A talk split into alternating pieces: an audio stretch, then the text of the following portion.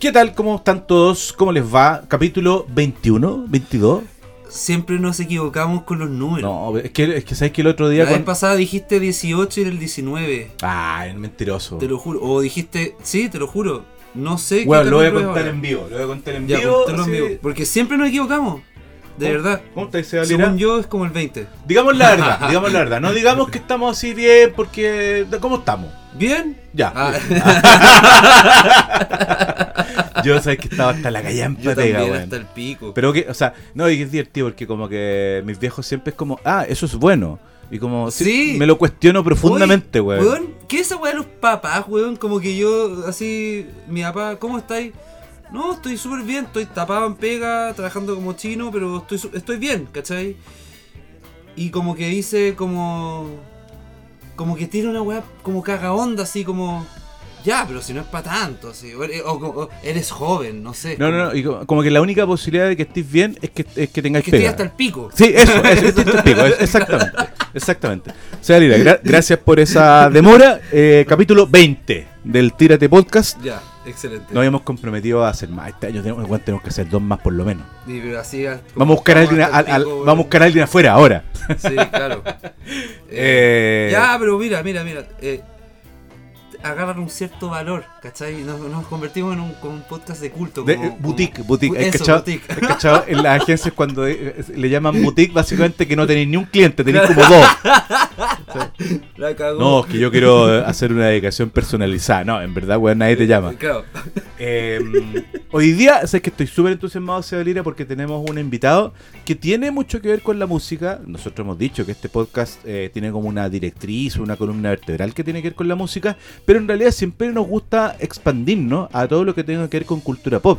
Y cultura pop en ese sentido entendida como eh, eh, películas, eh, series, cómics. El multiverso. de- el multiverso, exactamente. Y sabéis que en los últimos años este multiverso ha tenido una pata muy, pero muy fuerte relacionada también con el mundo de los juguetes, las figuras de acción, eh, los juguetes vintage sobre todo. Sabemos que hay un montón de personas escuchándonos ahí afuera que de alguna manera ha pasado, es una tendencia súper recurrente, que aquellos que ya se pudieron ver con cierto poder adquisitivo, fueron a buscar ahí a eBay y a distintas partes, fueron a buscar su infancia pendiente. Y Te tenemos... que la pandemia tuvo que ver con eso. Perdón, que- De todas maneras, claro que sí. La nostalgia. Claro a la que que, sí. uno recurrió en pandemia. El tiempo libre de poder, puta, eh, vitrinear digitalmente, ¿cachai? Eh, tuvo que ver, yo creo, con eso. Y le vamos a preguntar a nuestro invitado también, que cacha bastante lo que estamos hablando, Mm. eh, si también en eso tuvo que ver cierta bonanza económica que dieron por ahí los retiros, los bonos, Mm. ah, aquellos bonos que se suponen que eran para comprar eh, Claro, cosas de primera comida, necesidad claro. y por supuesto que es de primera necesidad comprarse la última edición de He-Man o de El Comandante Cobra. Claro, claro, sí. Así que, bueno, Felipe, presenta a. Lo último que quiero decir además es que eh, hay un puente muy interesante con la música con nuestro amigo porque es quizás el mayor fan de Pearl Jam que conozco y eh, ha tenido la posibilidad, la suerte y también a esas cosas hay que ponerle energía, pues, si uno no uno decide dónde poner la energía y él ha puesto la energía en ver a Pearl Jam una cantidad exacta de 29 veces. 29 veces. Cacha. Amigos míos, les quiero presentar a nuestro amigo Franco Piraíno, ultra mega fanático de Pearl Jam y CEO, ah, gerente general de Sargent Toys. ¿Cómo estáis? Sí, súper bien ahora Felipe sea eh, honrado, honrado de estar acá. Súper honrado. Bienvenido. Muchas gracias. Con todo. Vamos a arrancar al tiro de una, así, al aguapato, Franco.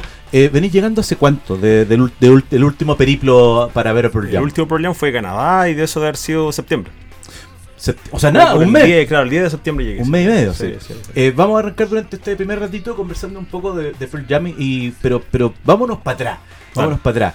Eh, ¿Tú relacionáis de alguna manera al coleccionismo o a esta como cosa loca que tiene uno relacionada con la música y que también eh, coincide con el, con el tipo que puede eventualmente ser coleccionista de juguetes o aquello que está en tu ámbito? Eh, ¿Coinciden muchas veces ese tipo de personas? Sí, la verdad es que sí. eh, coinciden y de hecho, sin ir más lejos, el otro día hablaba con, con otro, otro fanático de Pearl Jam, chileno también, y que nos conocimos por Pearl Jam, y él me dice: ¿Sabes que también junto juguetes? Ah. Y le digo, ¿en serio? Y Sí. tú no cachai. No tenía idea, po. Y él me dice, y él, y él me hace el alcance y me dice, ¿sabes que los fanáticos de Pearl Jam tenemos como en común esta cuestión como de coleccionar cosas? Porque en el caso de Pearl Jam, eh, como, a- a- a- eh, como achicando la- tu pregunta de la música Pearl Jam, el, el caso de Pearl Jam tiene la gracia de que ellos no repiten los sets, ¿tú cachado? Entonces, entonces, po. entonces tú vas ahí, más allá de como coleccionar shows, coleccionáis canciones. De hecho, hay aplicaciones, Ah. incluso, no sé, eh, PA Tracker o eh, Live Footsteps, donde tú pones los shows a los que has ido y te dice cuántas canciones te faltan por álbum, ¿cachai? Cuántos covers te faltan. Entonces, tú, tú vas sumando. Entonces, entonces y, una cuestión muy obsesiva, porque yo después de cada show, ingreso al show al que fui y me pongo a, a revisar, ver lo, mismo que he visto la noche anterior, de ver qué canciones te faltan, ¿cachai? Como, oye, me escuché una rara. Está rara. incluso, incluso en un par de shows eh, eh, me ha tocado, en, por ejemplo en Missoula, eh, tocan, tocan Fatal, que era creo que era la cuarta vez que la tocaban. Y Eddie Vedder dice, así como, este es para los coleccionistas serios. ¿Cachai? Este, porque él está con... ¿Faithful? Sí, no, es Fatal. Fatal, Eh, Fatal ¿de- es un, es un descarte en los Dog. Ah, ya. Ah, Y el tipo, el tipo, el tipo sabe que una canción rara y él dice, igual hay gente que lo está buscando, hay Serious Collector aquí en el público y esta es para ellos. Entonces él está consciente, a todo esto Eddie Vedder también colecciona y muy fanático de la Batman del, 60 y- del 66.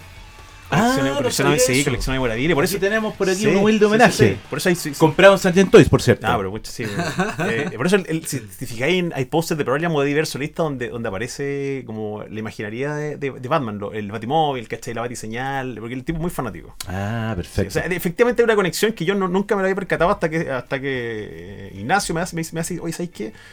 Tenemos algo en común y pasa esto, ¿cachai? Y claro, porque más allá de juntar conciertos y, y comprar la, cuestión, efectivamente vais juntando canciones, vais, vais como, como tu álbum, de la, como tu lámina de- del cual, mundial, pues, o, juntar un o- álbum. o de, de los Transformers, vais, vais viendo, ¿cachai? Y estas canciones raras terminan siendo como la clave, la, la, la holográfica, ¿te acordás? Esa que cuando es chico es como, es como esa, esa lógica. La clave que le faltaba a Cirilo en Carrusel. ¿te La clave, sí, o la que nos faltó a, a todos en Robotech. ¿te acuerdas? Robotech, la, la he ¿cuál- visto. cuál- Cero espérate, veinte. la 23, ¿o no? 020, ¿no? 020, 020. 020. Hay podido- bueno, yo ya sabía, yo ya sabía esto de, de, o sea, a ver, punto uno, a mí también me encanta Pearl Jam. Lo he podido ver dos, tres veces. De hecho, Felipe, el primer concierto, yo como provinciano, que todos sabemos que soy, Uy, uy. el primer concierto, uy, uy, no, no, no son así, uy, uy, dicen, jue, uy, qué diablo. Eso es más del sur. Em, el primer concierto al que yo fui en mi vida fue Pearl Jam el 2004, la primera vez que 2005. a Chile. 2005. 2005, 2005. 11 de noviembre. No, en, no en Fue Gallacar. 20 22 de noviembre. No en Gallacar dar- a dar datos malos frente a Franco. Perdón, perdón. Em, 2005, sí, pues fui la segunda noche, la que 23 de abren con Given to Fly. Sí, Oh. que muy La raro. primera noche la abrieron con release. Y ahí tocan Faithful. El- el- Ahí tocaron Faithful. Sí. Ahí la pues. tocaron. Oye, pero si la, la gente cuando, cuando hablan de dice, oye, ¿cuál es el mejor show de Pearl Jam en Chile? Siempre está la discusión entre el del Movistar, épico, Sí, por y el primero. El primero del. del- Sí, sí, sí, Pero la gente se olvida ese segundo. Donde tocaron, Claro. tocaron Faithful, tocaron. Y tocaron eh, más. Green Disease, Tocaron tocaron, rato. Crazy Mary, y, y, y él medio hacer canciones que yo hasta el día de hoy, después de 29 shows, no he vuelto a escuchar. Ah, Fue un tremendo show. Y a la gente como que se le olvida esa cuestión, pero fue tremendo. Weón, no a la gente también no se le olvida idea. que a la gente también se olvida que ese show lo abrió Matt Honey, pues. Sí, por los dos lo abrimos. Qué Pico, weá. por pico. Pico. sí, pues, bueno, yo también soy un fanático de Pearl Jam, así que eh, estoy feliz de estar con un erudito de Pearl Jam, porque yo tanto así como que no cacho, o sea, sí, cacho con mi condición de músico, me lo va a notar la weá como el básico, pero aquí nos están metiendo como al deep world de la weá. Sí, pues eso es lo que queremos. Pregunta Deep World, ¿has visto alguna canción de Mother Love Bone? Sí, el. eh, bueno, la, la, la típica, por la. Crown of Thorns. Sí, con Chloe Dancer, la, la, la, la pegada. o ah, sea, la tocan pegada. No, es que, no, es que esa es la rara que me tocó, porque esa me tocó en Filadelfia 98, en Filadelfia 2016, perdón, el- en la, en la segunda noche, o la primera, no me acuerdo, y ahí tocaron las dos pegadas. Oh, y después, y, después esa misma gira me tocó, me tocó, ¿cómo se llama? Crown of Thorns sola.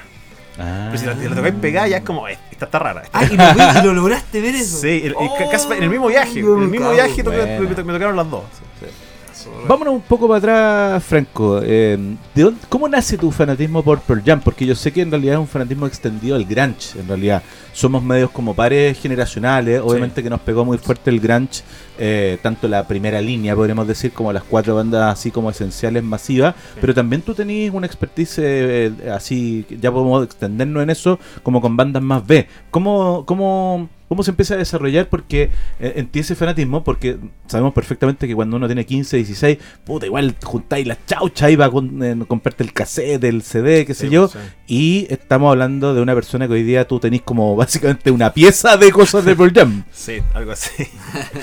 algo así. Eh, Eh, eh, acuérdate un poquito, rememora como tú las es imágenes así como de, Es súper de curioso, Felipe. tuyo a los porque 15. Es súper eh, curioso porque yo no era de escuchar música. Ya. Era, era muy. No, no era lo mío, por alguna razón. Yo era de jugar a la pelota. Pero así como a qué edad. 16, Adolescen- 15, Ah, onda, 16. eh, en la adolescencia la música Mira, no era. yo digo que a los 16 recién. ¿Qué escuchaba y los 16? A los, no 10 a, los, a los nada. 16, u- mi mejor amigo del colegio me dice: Toma, escucha esta weá. El Ten y el Vitalogy. De una.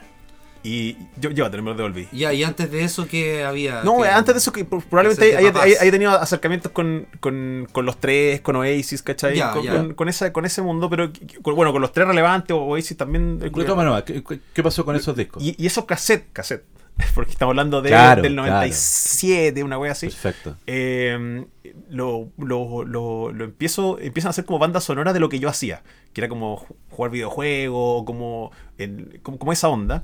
Y, y, y, es- y eso ya salgo, sal- salgo del. Empiezo a escuchar mucho de Beatles en la misma época. Entonces son, son dos bandas que, que- que para mí son, son importantes. Y, el- y, y pasa que entro a la universidad y en la universidad, eso ya el, do- el 2000, y en la universidad también, pues, se abre un mundo, porque de partida, ta- pues, también provinciano, llego a Santiago y acá te das cuenta que los tipos, no sé, pues tienen un bagaje mucho más, más grande que el tuyo. eh, Ayer había, había más discos que, que en Calera, más, más disquerías. Y, y- y tengo un amigo, el Matías, que me empieza a prestar muchos discos. Y el tipo era. Gracias a él conocí, no sé, pues, a, a Matt Honey, gracias a él conocí a Mark Lanigan, a Screaming Trees, ¿cachai? Y, y- con- fue un año de mucha música, en el que prácticamente era de, de todo, todo el rato música, música, conversábamos música. Me fue pésimo en la universidad. y, y cómo se llama, y ahí yo creo que ahí como que la cuestión agarra, agarra, agarra un. agarra un. agarra vuelo, ¿cachai? Y como ya era, era mi Pearl Jam venía un poco antes, como que se, se exacerba un poco mi amor por, por Pearl Jam y mi, mi obsesión un poco por Pearl Jam, ¿cachai? Pero ahí en ese, en ese 2000 para mí fue súper importante porque de verdad yo consumí mucha música. ¿Sentís que hay un momento de quiebre en el cual dejáis de ser un mero fan a pasar, como, como tú acabas de decir, a un obsesivo por Pearl Jam? ¿Hay al- algo que ocurra ahí como alguna 2005. Ah. En- en- Eh, perdón, ¿2005 fue tu primer concierto? Sí, 2005 Ah, ya. en Chile, como todo, como cualquier chileno de clase media. bien nac- bien nacido. Bien nacido. Oye, perdón, yo me acuerdo de que, sorry, paréntesis con lo de Chile, pero la cantidad como de cosas que pasaron, o mitos incluso, que aquí Franco puede desmentir o, o afirmar, con la visita de Pearl Jam a Chile, que bueno, primera cosa, que no es un mito, es verdad, que es, eh, Eddie se encuentra con este malabarista eh, en un semáforo y dice, oye, súbete, y es el que sale en el video de Worldwide Suicide, ¿cierto? Sí, sí. Eso es real, pues es un chileno para la gente que no sabe, pero es un... El video más bajo presupuesto de la historia de Pearl Jam. ¿Sí? sí, bueno, sí, porque venían Es más de mierda. porque me- Peor video. claramente, claramente ahí se gastaron la plata del Life Wasted y fue como eh, fue como ya sé que hagamos. Básica- básicamente de estado curado, eh, digámoslo. Aunque se Claro. supone que fue Matt Cameron el que como que enganchó con la cuestión. Que Ya. enganchó con el sí, con el malabarista. sí. Pero claro, no, pero no- Eso, eso, y lo otro que yo había escuchado también, ya esta weá quizá no sé, pero que el, la portada del Riot Attack, que es de ese disco, o sea, es el disco de ese single, ¿cierto? El de, Riot de- es que el, el Riot Attack eh, No, El, el de la el- palta. sí, no, el Riot Attack, el Riot anterior a la palta, Riot es Attack del y el 2000, otro el de la palta. ¿Y sí. cuál es- ¿Cómo se llama el de la palta? Pearl Jam. Pearl Jam. Ah, es, O la ah, sí, sí, pero ese claro. viene después. O sea, pero en, en rigor a Chile vinieron con el Riot Attack, aunque dos meses después sacan la palta. Claro. Yo he dicho que eh, lo que me, había- me habían contado es que la palta era como en honor a Chile, porque los jugadores quedaron rayados. Yo creo que eso es mentira. Eso sí que no. Pero eso era un mito no- como no- que yo escuchaba cuando chico. Me gustaría consultárselo a Jeff, que, es el que Sí. me imagino que está a cargo de todas esas cosas. Perdón, Ah. ¿podemos retomar la pregunta original? ¿Cuál es la Ah, pregunta que- original? ¿Cuál es el, tu punto el quiebre? punto quiebre. Porque una cosa es, es- es que te gusta una banda Sí. y otra cosa es la enfermedad que tú cubraste luego. Sí, co- como, como, como si- siempre me gustó, pero que, que- que en enfermedad tú puedes decir, cu- nosotros con un grupo de amigos decimos enferma cuando nos gusta comprar todo y, y- Mm. y esa weá. Eso yo creo que para el- pasó bien rápido, porque porque el- en la medida que vais que vais pudiendo tener poder adquisitivo, empezáis a comprar cosas, ¿cachai? Ya no es solo leerte el, el- el libro entero del, del, O, del librito o- del o quedarte con las típicas cosas. Como Claro, ahí, ahí, ahí empezáis más y eso tiene que haber sido, no sé, efectivamente ya para el 2005 ya era una, era una cuestión que tú ibas ahí al Percy y pagáis 12 lucas por estos, estos eh, Los- bootleg- los bootlegs. Sí, estos bootlegs de pésima calidad y pagáis 12 lucas por la weá. Y yo ya la hacía. ¿Cachai? uno de Chile ahí también, pues. Pero el de Chile muy es oficial. clásico. Pero que tú, tú, tú- ¿Ah, es oficial ese? Sí, pues. Pero tú- antes el, el, el, el 2000 Pearl Jam parte con esta, esta, esta- estos bootleg oficiales. O sea, te tira el show y, y en ese tiempo después te tiraba los bootlegs de toda la, de toda la gira. Para el 2005 hubo una, que fue la de Pearl Jam, fue una, una variación. No salieron oficiales. Pero sí podéis descargarlo. Y, y eso tenía una gracia porque tú ibas el 22 al show y el 23 podéis comprarlo y bajarlo. O sea, tenías el día siguiente el show remasterizado de la mesa. Y en ese sentido, Pearl Jam fueron súper pioneros en eso. O sea, Sí, no, no no- te- no sé quién lo haría. Pero ellos estaban conscientes de que existía este mercado donde, bueno, buenos como yo y Ian y pagábamos 12 lucas de una grabación horrible, pésima. Claro, que alguien, alguien que llevó un Oye, minidisc. y, eh, y lo grababa y eran muy malos y de verdad pagáis 12 lucas por una cuestión de una calidad horrible y si existían estos bootleg italianos, ¿te acordáis? Esto, Sí, po. Ya, esa era como la salvación que había, porque eso sonaban un poco mejor. Estamos hablando como de los, de los KTS, ¿no? Sí, de los Claro, que te sí, claro. Exactamente. Yo me acuerdo de incluso de ese. Bueno, el weón pegado con el show del 2005. Pero me- hasta me compré unos DVD. Que creo que habrán sido el streaming que. ¿Te acordás que lo transmitió VIX? Sí. Ya. Sí. me- Entonces, entonces, después también tal, el, el- te, te lo vendían sin el logo VIX, habían dos versiones. Exacto. Y está Gel Gel perdida, por ejemplo, Gel Gel no se grabó. Ah, De- no, no, no existe, ¿cachai? El, el registro audiovisual en, en ese. Claro, de repente lo tengo y después te lo vendían, me acuerdo, en el supermercado como a 5 lucas. o- Mm. pero pero ex- ex- existió, ¿cachai? Existió bien grabado. ¿Cuándo es la primera vez que viajáis fuera de Chile a ver a Pearl Jam? 2011, Buenos Aires. 2011. ¿Y ahí viste uno o dos shows? No, porque fue. Y de ahí, de ahí hizo Buenos Aires, el que tocaron en Buenos Aires, volví a Santiago y después me calenté hacia última hora y fui a Lima. Ah, Sí, ahí vi tres shows. Y por ejemplo, eh, ¿te, te pasa que encontráis como que los fans de Pearl Jam en los otros países son diferentes? Sí, tienen- son diferentes, sí. ¿Cómo, ¿Cómo así? Y los argentinos mejor no, no quiero- Eh, es que los argentinos son. Yo, yo, yo los tengo mucho cariño a los argentinos, porque ver un show en Argentina de lo que sea, Sí, de lo que sea. de lo que sea, Sí, de- es una experiencia futbolística. Aparte, a mí me gusta mucho el fútbol. Entonces, eh, es una cuestión de la energía que hay, es mucho más entretenido. En- tú veis la cara de los tipos nomás, por la, de la banda que está tocando. Si tampoco es que tú le veis las caras y están, con- están felices, ¿cachai? claro. O sea, no, no pueden creer que estén cantando en, la- en las partes de la guitarra, que estén todo el rato coreando para ellos. o sea, en el fondo es completamente real, o sea, un poco como para llevarlo no tan al nicho súper fanático, sino como para extenderlo. A todos Sí. quienes estén escuchando, es súper real esto como de, que, que parece un cliché, del, del de la banda que se, se retroalimenta de la energía de la Sí. fanaticada. Y en el Sí. caso de Argentina, Sí. que, la- que el, el público es súper buen público. Efectivamente eso ener- ener- eh, no sé si se energiza eh, o le da como una vibra especial a la banda para dar el mejor show posible. Estoy totalmente de acuerdo con eso y, te agrego, te adoro la apuesta. digamos. Te voy con Brasil. Brasil, el público brasileño igual es muy prendido también, pero es más tranquilo y, y no, es, y no es ese público, pero el argentino es una, es una carnicería a la cancha, o sea, termináis hecho bolsa como en Chile. Es muy, es muy similar, pero en Brasil son muy europeos. Como de así como... Te dejan espacio, son respetuosos, ¿cachai? están con Como- su chela, Están sí. con su chela, podí, podí ir a comprar tu chela y volver y en la cancha te respetan el lugar, una cosa impresionante.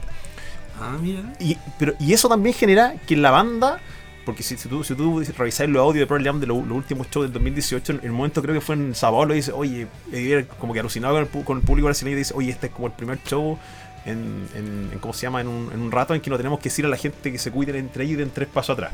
Los dos shows anteriores habían sido en Chile, en La Palusa y, el, y el, y el Movistar Arena, ¿cachai? Y, y eso se, y eso se, se nota por la, porque que, eh, la banda baja, saluda al público acá, eh, no, no bajan generalmente, ¿cachai? Pero en Brasil bajan, Mike toca tirado en el público, ¿cachai? Ah, Más- la dura. como que se sienten más seguros. Se embalan. Porque entienden que, entienden que es más seguro para todos, ¿cachai? Entienden que si baja aquí en Chile, o sea, olvídate. Tú- tú- yo estaba, estaba en primera fila y, y si tú, tú estás al frente de ahí, sabéis que hay un tipo tratando de subir por encima tuyo, ¿cachai? Claro. Porque está eh, esa Es cuestión. una efervescencia. Una efervescencia que se da en Argentina, pero que no se da en Brasil. Para bien o para mal, eh, se generan dos, do- do- dos experiencias de fan distintas. O sea, son dos canchas distintas. Si tú ves una, una cancha de Jam en Argentina y una en Brasil, son las dos muy buenas, me encantan las dos, porque son distintas. ¿Cachai? Tienen un, un matiz distinto con el feedback con el público, eh, como decís tú, pero, pero son distintas y las dos se aprecian de manera ju- justamente Y- en su diferencia. Y en general tú que tenido la, la oportunidad de verlos tanto en Europa como en Estados Unidos y uno tiene el prejuicio más o menos justificado de que son públicos también, como con esa, esa displicencia que estamos comentando de Brasil. Sí. ¿Existe en alguna parte o te ha tocado ver públicos muy efervescentes, muy locos, pero en esos lugares Mira, sabes que no con Pearl Jam, pero me di cuenta que quizá con Pearl Jam es una cuestión generacional. Porque somos más viejitos? ¿Cachai? No, y sobre todo, sobre todo los gringos, y los gringos de verdad, ellos como que el público fan gringo eh, es como los tipos tenían 30 años cuando la banda tenía 30. Claro. ¿Cachai? Ah, ¿Me entendí? claro. Era- era- Sí. era- son como de verdad, tenían son, entonces tú cuando ves un concierto de Estados Unidos veis gente de 60, 55, Sí, claro. Sí, sí, sí, sin ningún y son problema, muy digamos. pocos los jóvenes que Es hay, verdad, o sea, es verdad. Y, y eso hace que, ponte tú, no haya mosh pit en Pearl Jam eh, eh, eh, Estados Unidos. Muy raro. ¿no? Raro, ¿cachai? O ¿Y sea, aquí hay? Sí, o sea, acá en Argentina se arman, ¿cachai? Pero, pero, pero aquí voy yo, que por ejemplo, ahora que vi a Royal Blood en, en, en Nueva York, habían mosh ¿cachai? y habían harto. Ah, po, mira. Entonces tú decís, bueno, es un público similar, habían poleras de Pearl Jam, que caché otro, otro, otro, dije, ah, este- Pero una cosa más de edad. Pero una razón. cosa de edad, ¿cachai? Sí, Entonces con Pearl Jam quizás no se da, quizás hay, hay cabros más prendidos y todo, me, me pasaba y decir, oh, fui con ganas y, me topé con que el público era más tranquilo. Claro, porque el público ya no tiene 25, ¿cachai? Pasémonos de la experiencia del, del- del- del- de ser el asistente al, al- al show ¿Mm? a lo que ha sido a lo mejor como estas cosas como paralelas que ocurren, ¿no? Como estás en otro país o estás en otra, en otra situación Sí. y eventualmente te pegáis el pique al, al hotel. Sí. Eh, o se ponen de acuerdo, les llega un soplo. Sí. Eh, cuéntame un poco si has tenido oportunidad de acercarte a los músicos de la banda y si has tenido algún intercambio de palabras. Experiencia de acosador, dices tú. básicamente, básicamente. Sí, he tenido experiencia, bueno, con toda la banda. Eh, quizá la más memorable es con Stone Gossard en Buenos Aires, en el bar del, del hotel. Porque estuvimos como 20 minutos conversando con él y con Josh Homme, el de Queens of the Stone Age. No. ¿Tú con ellos dos? Sí, Wow. Los tres los tres. No, mi- mi señora y una amiga.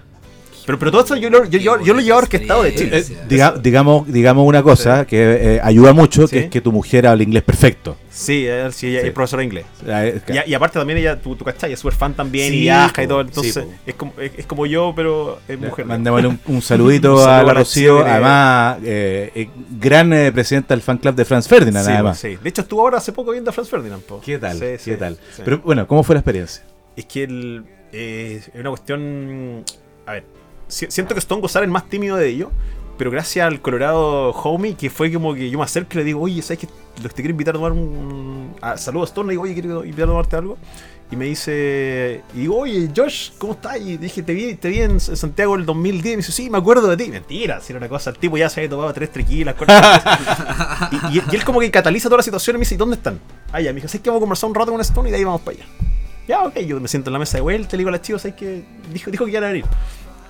Y no termino de hablar y venían los dos para acá. Y, Oh. y- y se, se sientan con nosotros, nos sacamos fotos. Se vi- sentaron en la, me- en en la la mesa, mesa, así sí, con se sentaron en la mesa con nosotros, le, le invité a tomar, los dos venían con sus copetas, así que ninguno me aceptó nada, ¿De, ¿cachai? de qué se conversa con Stone ¿De qué se- Gossard y con Josh Homme en un contexto como ¿De, ese? de qué se conversa? Bueno, es- es- eh, yo me acuerdo que Josh agarró mi teléfono, empezó a sacar fotos, hizo como que se sacó una foto debajo del pantalón. eh, y, el- y- y la verdad, te soy sincero, la, la conversó más con, con Josh Home, yo, yo me agarré a Stone. eh, Yo, yo- yo- me agarro a Stone, empezamos a hablar, eh, me, le, le- le empiezo, le empiezo a pedir canciones.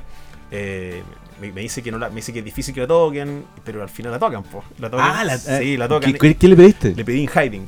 Y le hicieron. Y la hicieron, Wow. la hicieron, la hicieron. Y de hecho, yo, yo parte, lo, parte los acordes y yo me dio lo que le pedí. Y, Eddie dice, this is a request, pero yo no caché. Yo ya, ya con, yo escuché los acordes de In Hiding, los primeros acordes, yo ya me, me, me borré Qué absolutamente. buena. Y fue súper entretenido, porque claro, nos sacamos fotos los, los tres. eh, bueno, la chica hablaba con Stone, como, como comentaban de que el, que el público le encantaba. Venía de, fue el festival más grande en Buenos Aires, que hubo un barrial tremendo, los tipos estaban ahí alucinados, eh, por la gente, obviamente. Y Stone, Stone le encanta como tomar el vino, siempre baja. Perdona, vino. ese fue uno en el que también tuvo Arctic Monkeys, ¿no? ¿El Mm. 2012 o 13? No, este fue el 2013, pero no estuvo Arctic Monkeys. ¿No? sí. ¿No? No, Como que era dos días. No, tenés razón, tenés- eh, parece que fueron, fue otro día. Sí, aquí era lo Otro que, año. lo que hace cartel era, me acuerdo que era Jam y, y que fue como el precursor de Lollapalooza, ¿cachai? Que, claro, que fue como la última vez, el último año Sí. que Argentina no tuvo Lollapalooza, porque el año siguiente debutó el primero Sí. al que tuve la suerte de poder Ya, asistir. Ya, ¿cachai? Ese, Claro, ese claro, fue. Que fue Eh, un. Esto, que, que, que estuvieron los Black Keys, me parece, ¿no? En ese, en ese lineup que tú estás mencionando. Bueno, da lo mismo. Puede ser, porque los Black Keys los vi, los vi con Pearl Jam y con The Hives, el 2013, pues. Creo que por ahí. Sí, sí, eso es lo que. Oye, y. mm, Y di- dijiste que tenéis más experiencia. Sí, también con Eddie afuera del. del... ¿Es más difícil pillarlo o, o eso es, es mito? Yo creo que es suerte. A ver, si, si, si, si hablamos de mi estadística, te, te puedo decir que no tengo ni firma ni foto con, con Eddie. Sí tengo firme y foto con todo el resto. Ah, ya, eso te dice cosas. eso te dice algo, y de hecho las dos veces con Eddie, por ejemplo, esa vez me acuerdo que sale Pete, que es su guardaespaldas personal, sale la van afuera del Hammersmith en Londres, y, y dice, y va a salir, eh, el señor, el señor eh, Vedder va a salir, ¿cachai? Los va a saludar a todos, pero tienen que guardar el teléfono. Si yo veo un teléfono asomándose, yo agarro al señor Vedder, lo meto en la van y me voy. Entonces todos los, todos los gringos, éramos como 10, guardan sus weas, ¿cachai? Y Eddie venía súper copeteado. Súper coqueteado, súper amoroso. De hecho, no- nos abraza, ¿cachai? Ah, ya. Me da la mano y dice, uy, está en helado, sí, uy, disculpe por haberlo hecho esperar. Porque ya Londres, aunque sea verano, es helado igual. Sí. Había como llovido y, y el tipo le digo, oye, hay rumor de que viene a Chile. Y me acuerdo que me acuerdo que me mira como al cielo y dice, oh, Chile, Chile. Estaba pensando en más vino, ¿cachai? Y, y- y no, no me Gato dice negro. Claro, así me dice a lo, a lo mejor, a lo mejor, y bueno, y, ahí se va, pues, ¿cachai? Pero claro, E- Eddie es como. Hay gente que tiene. que va a la primera y se la firma. Yo- La logra. Yo no he tenido la suerte. digamos. Bueno, nuestro buen amigo, mi amigo personal Rodrigo Ulloa, pues, que le tocó efectivamente ir a hacerle la guardia en sus años de Radio Futuro Ya. al aeropuerto Ah, a, a Eddie Vedder. Y, y, y que llegan por, por. Ellos no llegan por. No, llegan pues nuestros se- nombres eh, mortales. eh, fue bueno, por no, Aerocardal, no- no ¿no? está el Lucio para contarla, pero lo que recuerdo yo es que ellos les llegó un soplo para ir a Aerocardal Sí, sí, y eran los únicos. Eran los únicos. Estaba él con el, con un chico como que, que, se- qué sé yo, que hacía fotos y, y sí. Y efectivamente, de repente llega solo, porque eh, como que se fueron como por lugares distintos. Dale. Y llegó Vedder solo y el resto de la banda se fue por otro lado. Entonces, básicamente era un momento, en una especie como de, de desierto, así como de lugar Claro, aislado, en el que literalmente estaba mi amigo Rodrigo y yo con Eddie Vedder. Qué bueno. ¿cachai? Y como que, y- no, y haciéndose el curso, como, eh, creo que le dijo tenía un cigarro, así, ¿cachai? Y efectivamente la foto que ellos se sacaron nos salió el otro día al LUN, porque lo llamaron de LUN para preguntarle por la Claro. experiencia y todo, y tuvieron una conversa, y como bien decís tú, así como cuando estáis como, cuando, cuando efectivamente el artista no ve una, comillas, amenaza, No, o que se te ve vaya a bala- a balanzar la gente, los locos son po. Sí, porque en el fondo entienden. De hecho, mira, Mike, eh, cuando cancelaron los shows en Europa, te- tengo una, una, una, una amiga española que lo- Mike Mike Grady, el, el- Sí, sí, sí. el- el- el- la primera guitarra, se topa con Mike en Praga y creo que están conversando tres horas con el loco. Tres horas, van, Ah, a, van a comer con Mike. Brígido. Y, y- y- pero una parada que no de fan. Mike quería conocer de los fans, quería saber, quería saber de dónde eran, por qué viajaban, por qué dormían afuera de la cuestión. Dice, nunca lo había hecho y, y- dice, tan, tan- me manda fotos, ellos cenando, ¿cachai? Y dice que fue tan como de casi amigos que ni siquiera le. le- si, te con- si te encontré con Mike, le decís, oye, tenía una uñeta y siempre anda con uñeta y te regala. Pero ahí como que no, ni siquiera hubo intercambio de uñetas. Fue un nivel tan como de, De compre- intimidad. de intimidad que, que no, nadie, nadie se acordó de eso. A propósito de lo que tú mismo estás contando, Franco, em, ser un fanático de este nivel de Pearl Jam también implica cierto nivel de gasto de plata importante Sí. y que además y que además no siempre se ve recompensado porque a veces hay malas experiencias o mala cueva derechamente Sí, sí, sí. y tú este año tuviste la mala cueva que te pegaste un pique por Europa dos- y me cancelaron dos shows. exactamente cuenta cómo, cómo se vive eso porque esta planificación tú la hacís como con un año O sea, esta planificación, piensa que esta gira de ante la pandemia, o sea, de, de esa Oh. fecha que 2019, 2000, claro, en enero, es el diciembre de 2019 que, que- que estaba planeado. Y cuando cambian, revuelven todas las fechas, justo me queda París al medio. Digo, ¿sabes que voy a agregar dos shows más? Porque ya que voy a ir a Europa, agreguemos dos shows más y agregué Praga y Viena, que fueron primeras que cancelaron. O sea, si me hubiese devuelto el plan original, me devuelvo después de París, no me pasa nada. Pero por goloso, por agregar dos shows más. eh, y Viena fue curioso porque te lo cancelaron cuando ya la gente estaba dentro. O sea, que tenía Claro, mil- que fue el mismo día ¿no? no, pero el el- estaba, eran, la puerta la abrían a las, a las cin- la puerta para los que entraban a GA, a la- al pit, era, era a las 5 y media y los tipos estaban adentro, sin entrar a la cancha. Y, y cancelaron ahí a las 6 de la tarde. O sea, el era la. La cancelaron cuando ya estaba tocando el telonero, lo cancelaron. ¿Y ¿Qué? por qué cancelaron? Se supone que Eddie había perdido la voz por el excesivo calor y el humo de los incendios forestales de París. Mentira, igual le dio, igual le dio COVID, ¿cachai? Eso, eso Ah, nadie lo saca de la cabeza, el tipo le dio COVID, ¿cachai? Y, y, y lo cancelaron ahí, porque fue como, bueno, hay que ir a Praga ahora, pues. Bye. Para sacarse los balazos te embriagáis esa noche voy por las penas, digamos. Obvio. Llega- Llegáis a Praga y en Praga te lo cancelaron un día antes. Cuando un día antes te dicen, ¿sabes qué? No, no, no, no hay caso. no va Y después cancelaron, yo ya me, me, me vuelvo, y después cancelaron el de Ámsterdam, y tocan el último, que venía a ser el último de la gira europea, y eso lo alcanzan a tocar. Es frustrante, porque aparte me había tocado el- cuando cancelaron la Balusa en Argentina. Entonces yo- ah claro eso fue domingo ¿no? Eso fue el domingo, sí. Claro, claro, claro. Entonces la gente me pregunta cuántos shows de problema he visto, puta, 29 más 3. Porque esos tres igual los considero. Tengo los pósters, estaba ahí, ahí. compré el merch, compré la polera, compré el póster, loco, estaba ahí. Estaba ahí, claro. Que no hayan tocado nada. que hayan tocado o no hayan tocado. eh, eh, no es problema mío. Es otra historia. Yo estaba ahí. Yo, yo, yo me presenté. Es como cuando el equipo, el equipo rival no se presenta, yo estaba ahí, ¿cachai? Lo- Y dentro de estas de estas como ceremonias o estos como eh, eh, no sé cómo decirlo, como estos guiños o estos, estos símbolos específicos que hay en la relación entre Pearl y su fanaticada, está el famoso tema de los de las panderetas que regala Sí, Eddie Vedder, sí. de la cual tú finalmente después de veintitantos Sí, shows me- finalmente en- recibiste la tuya. la- agarraste una. O sea, que, que tú, no la, o sea, tú no la agarráis, Eddie te escoge y te la tira. Ah, Ah, No, no, si no es que la tira al. O sea, honestamente no tengo recuerdos anteriores. Pero acá es súper simple. Eddie va, te busca, te apunta y es tuya. Y de hecho hay un caso, creo que en en Ámsterdam, como que. Y, y todos decían, yo, no, no, no, tú, tú, le decían. Y, y Eddie va y se pone a hacer un, se pone a hacer surfear por el público y se lo lleva personalmente a la persona, ¿cachai? Ya, Pero, eh, pero esa es como la gracia, porque es como, es como ca- casi un, eh, un gesto personalizado en que tú, tú estás ahí y tú decís, bueno, como siempre conversamos, la posibilidad de que siendo hombre te toque es muy difícil. Tenés que ser mina o cabro chico. y, y esa vez, claro, el buen me, me apuntó y yo, yo me eh, apuntó en mi dirección y dije, es, para mí.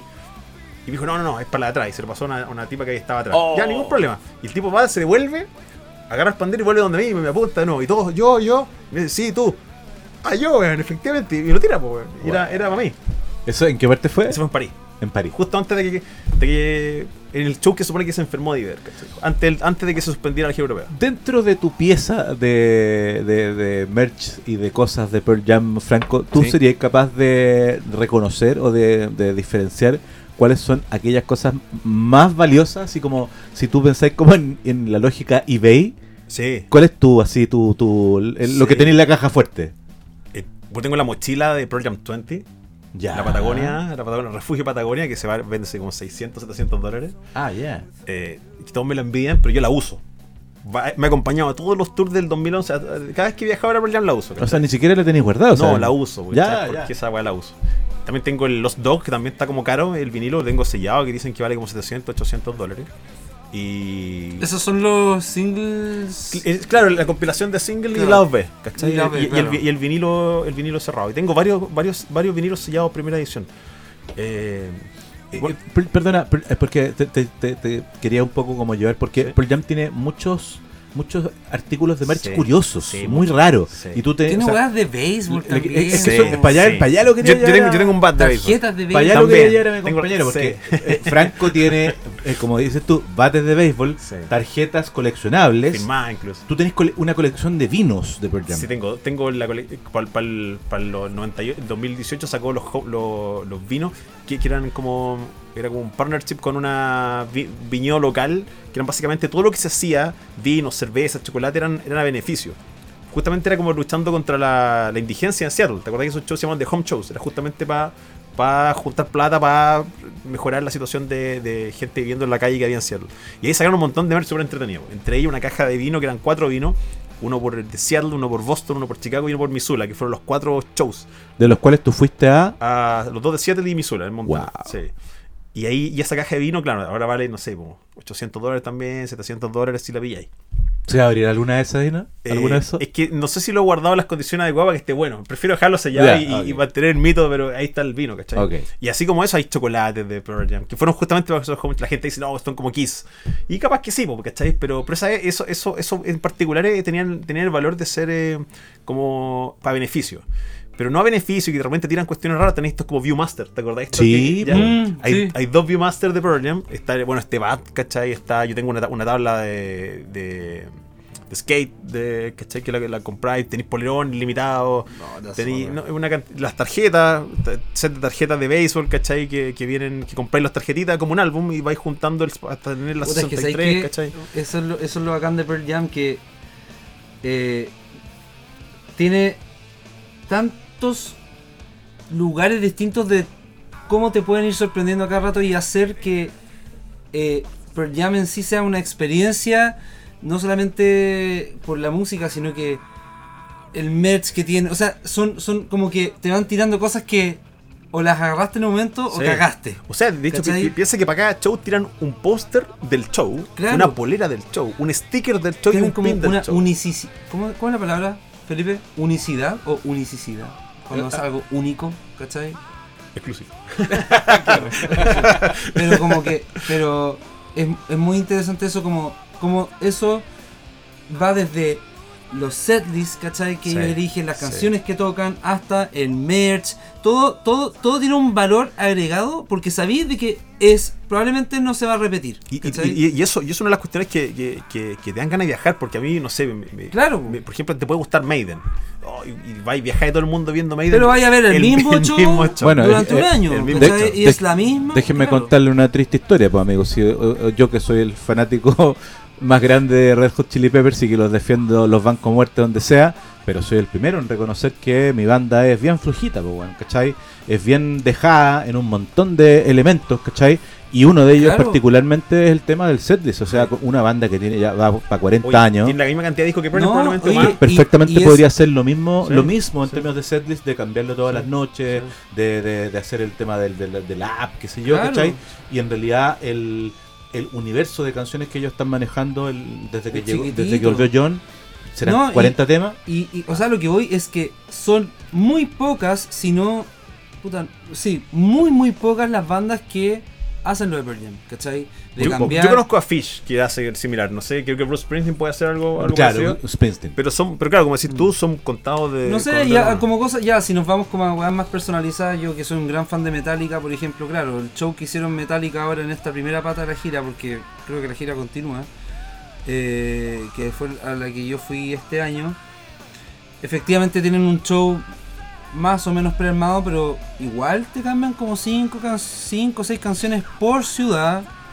Cada ciudad tiene, eh, no sé, pues tiene un merch distinto, tienen uñetas, ¿cachai? Que son distintas por ciudad. Tienen como, tienen una cuestión de que hace que la experiencia en la ciudad a la que viste, sea Metallica única sea única y no replicable con la siguiente. Y eso, puta, se agradece, pues, ¿cachai? Porque es como que, puta, eh, eh, es justamente lo que tú dices, pues no ser... No, y te, y dan ganas de ir a verlo, tan- te dan ganas. Te dan ganas de ir a verlo a más lugares, Sí. porque Es sabes como- que te vas a encontrar con una experiencia distinta. Es como un círculo virtuoso, porque en el fondo ahí se tienen que dar tres elementos, creo yo. Una banda que esté eh, como en plena vigencia en el sentido de seguir sacando nueva música, ¿cachai? Mm. Eh, un público efervescente y con ganas de gastar plata, ¿cachai? Que, Claro. que- que- que efectivamente que tú podés sacar un montón de cosas, pero si, si el público no las sí, compra, sí, y acá sí. se las pelean en el caso de Pearl Jam, Sí. ¿cachai? Em, y lo otro, claro, ser proactivo, ¿cachai? O sea, se- efectivamente desafiarte a ti mismo también en ese sentido, de, darte cuenta de que también se puede generar, eh, porque esto no solo es alguien, alguien podría decir, oh, el comercio, no sé qué, Mm. pero también hay arte, por cierto, en el diseño de un afiche. Sí, no, eso, eh, que en- cállense, en fin, que o sea. diga que, ay, que comercio, que la weón, cállate, weón, por favor, sí, weón. es parte de la experiencia, ¿cachai? Exacto. Como que- y hablando de eso, hagamos el puente, de hablar de ese nivel de conexión, ¿cachai? Que, No, eh, pero espérate, no hemos terminado con Pearl todavía, pues, man. Eh, quiero ¿Todavía pregun- no? Quiero No. preguntarte, ¿cuánto llevamos, eh, Searide? ¿Estás apurado? ¿Tenés que hacer algo? 37 minutos. Ah, te podemos llevar un rato. Ya, está bien. Muy bien. Eh, sol- no, quiero cerrar solamente, Franco, preguntándote como eh, cuál ha sido tal vez tu experiencia o tu concierto más emotivo. Ah, ¿Cachai? esa era la pregunta que yo quería hacer. Porque obvio, obvio que, o sea, aquí hemos hablado todo el rato del match y de, y Sí. de las, las- ¿En cuál, de- cuál lloré, cuál lloré más? Decís? Puta, claro, pues, weón, claro, porque hemos hablado todo el rato de cosas prácticas, pero al final, al final de todo esto, lo que hay son emociones, pues, weón. Sí, sí. Eh, el cual lloré más es el primero, obvio, en el del 22 de noviembre, pero, pero han habido momentos, quizás, can- quizás canciones que te recuerdan gente, que me, que me ha pasado, que, que son que son así, que te tocan de verdad para adentro, que puede haber sido el de- la primera noche de Seattle, porque aparte lo estáis viendo en Seattle. Más encima. Que una, que una cuestión don- don- O sea- donde Seattle giraba en torno a Pearl Jam, entonces era todo. Tú, tú ves con tus poleras, nosotros, yo andaba con poleras como de Chile y Pearl Jam. Entonces la gente te saludaba, te veía de dónde, dónde viene, de Chile, la- era como toda esa cuestión. Entonces yo creo que el primero de, de Pearl Jam en, en Seattle fue bastante emocionante. Fue. fue. fue especial. O sea, perdón, como fanático de Pearl Jam y del grunge y, y- y de la música de los 90, que no ha viajado a Seattle, te envidio profundamente. así ¿No has ido a Seattle? No. Yo viví en Seattle. Nah. Sí, estás weando. ¿No? ¿En Seattle viviste? Tres años. ¿Y por qué viviste en Seattle? Puta. Oye, ¿Qué año? Del, o sea, a ver, no, eh, no estoy... en 91 la. Ah, Armé una, armé una banda con un ruso. No, no, no viví tres años de corrido, viví por, por, a ver, por cuatro años, viajé todos los años y pasé seis meses allá. ¿Qué, qué año eh, Del más o menos? 2007 al 2011, una wea así, o 2000, sí, por ahí. Bueno, La raja. No en Seattle mismo, vivía en, Monroe, que está como en las afueras, es como vivir, no sé, en Buin. ¿cachai? Ok. Eh, y. No, puta. para un romántico del Grand también, igual es como. Tiene una. un- eh, pero es eso, es romanticismo igual, porque Sí, ya nada de eso sí, queda en Seattle. es. Seattle es una Eso. tech city, weón, que no tiene nada de lo que tuvo en los 90, ¿cachai? Eh, pero igual eh, tiene esa carga de que puta estás en Seattle, pues, weón, ¿cachai? Por, por último, eh, Franco, eh, tenéis como documentado o guardado de alguna forma todo lo que hay experimentado todos estos años? O sea, no sé, tenéis diarios, cuadernos. No, mira, sabéis que es una buena pregunta. De hecho, un amigo me decía, bueno, escribe esta weá. Escribe lo que te pasó. weón, Por- sí. y escribe, escribe todo, todo tu proceso para el, de, el de parirlo la palusa cuando, ah, desde que lo pensaste y conversaste en la mañana hasta que te dieron el pandero. Y no, no lo escribí, le mandé un audio eterno. le mandé un audio eterno, fui como, fue más, como más flojo. Pero no, no, no, tengo todo, sí tengo fotos, tengo conversaciones con la Chio, que a veces muchas de estas experiencias son con ella, entonces las, las conversamos y vamos como recordando los detalles, que no nos acordábamos de, de- ciertas cuestiones, pero, pero tenéis razón, quizás debería escribir más. Aunque ahora están las redes sociales, que cuando tú vas subiendo fotos, historias, entonces te las recuerda. te las recuerda Sí, y ahí como sí. que vais vais rememorando un poco las cuestiones, pero escribirlo sería un buen, un buen ejercicio, digamos. Yo, yo, o sea, puta, perdona ser el weón que como que da vuelta a las cosas y cuenta, empieza, empieza a hablar de él. Por favor, por pero, pero de anécdota, dice su- es, que no, no- es que no quiero contar una anécdota mejor, sino que Ya. simplemente decirte que, que he tenido también la suerte de ver muchos conciertos afuera y me empieza a pasar que se me empiezan a olvidar cosas. Sí, sí. Y- Bueno, oye, me pasó recién cuando me decía, ¿y qué, conversáis con Stone? Y yo decía, claro, ¿de qué conversáis con Stone? Me acordaba perfectamente después de salir de con, con el que conversáis, pero después se te van olvidando las Claro, cosas. claro. Y uno, uno está súper como confiado en que, oh, como- obvio, ¿cómo se me va a olvidar esto? Si es la mansa experiencia. Puta, las cosas se olvidan, Sí, ¿no? sí, Bueno, es verdad. Está bueno tenerlas de repente escritas. Ya, pues, tal como bien decía nuestro Seba Lira, pasemos a esta segunda segundo tema que nos convoca, porque en el fondo, Franco, ¿desde hace cuánto que tú tienes Sargent Toys? ¿Cu- cuán- ¿Hace cuántos años nace? Eh, nace, nace como, como sargento y probablemente tal desde el 2008, como ya como, como, como ya Sargento Pepper Toys, que era con nombre anterior, Ah, del ya. 2005.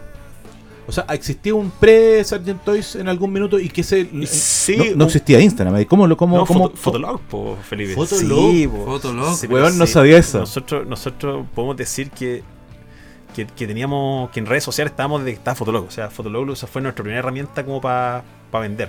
En ese tiempo tú vendías de remate a Mercado Libre, pero si queríais como que te- te- no existía Facebook o, o no era popular, si queríais que te conocieran, ¿qué había? Fotolog. Subíamos fotos Claro. a Fotolog de los No, productos yo que me nos acuerdo que, en o sea, no sé si es, es- es distinta la experiencia de ustedes, pero yo me acuerdo que Facebook para mí es como a partir del 2000, fines de 2007.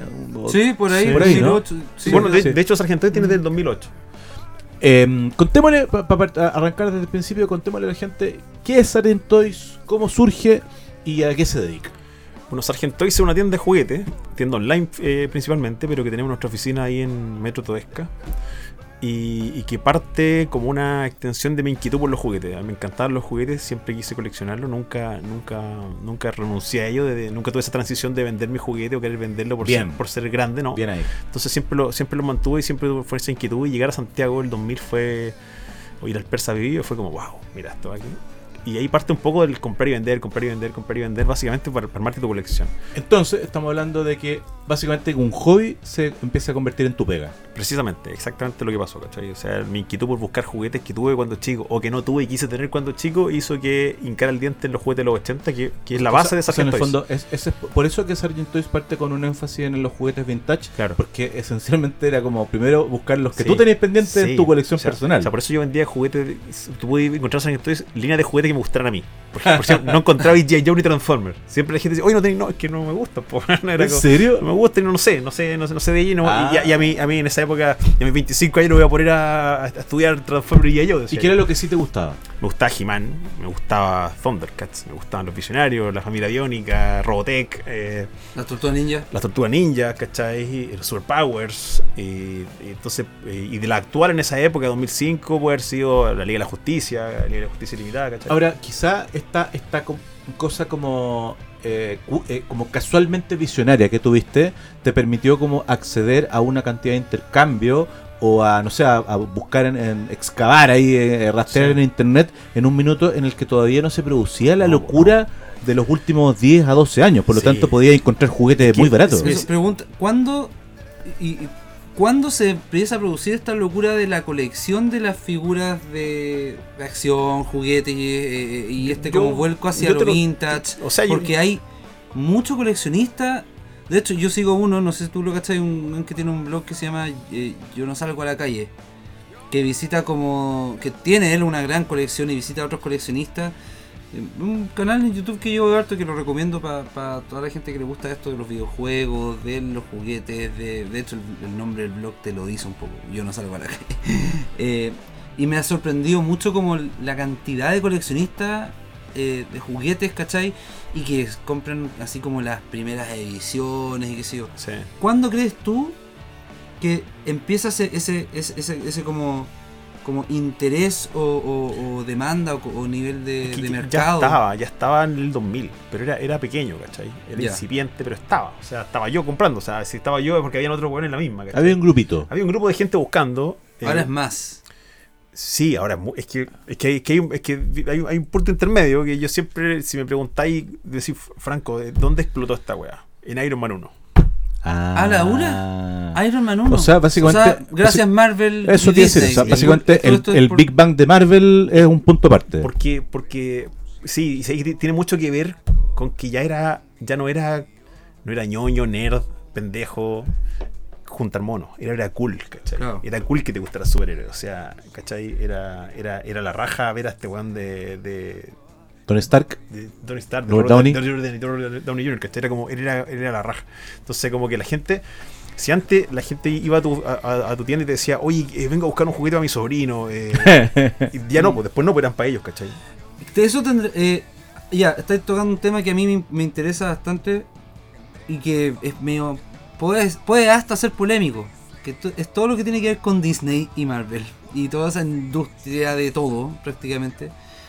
Eh, que es. eh, que, que- a- a- o sea, ¿cómo?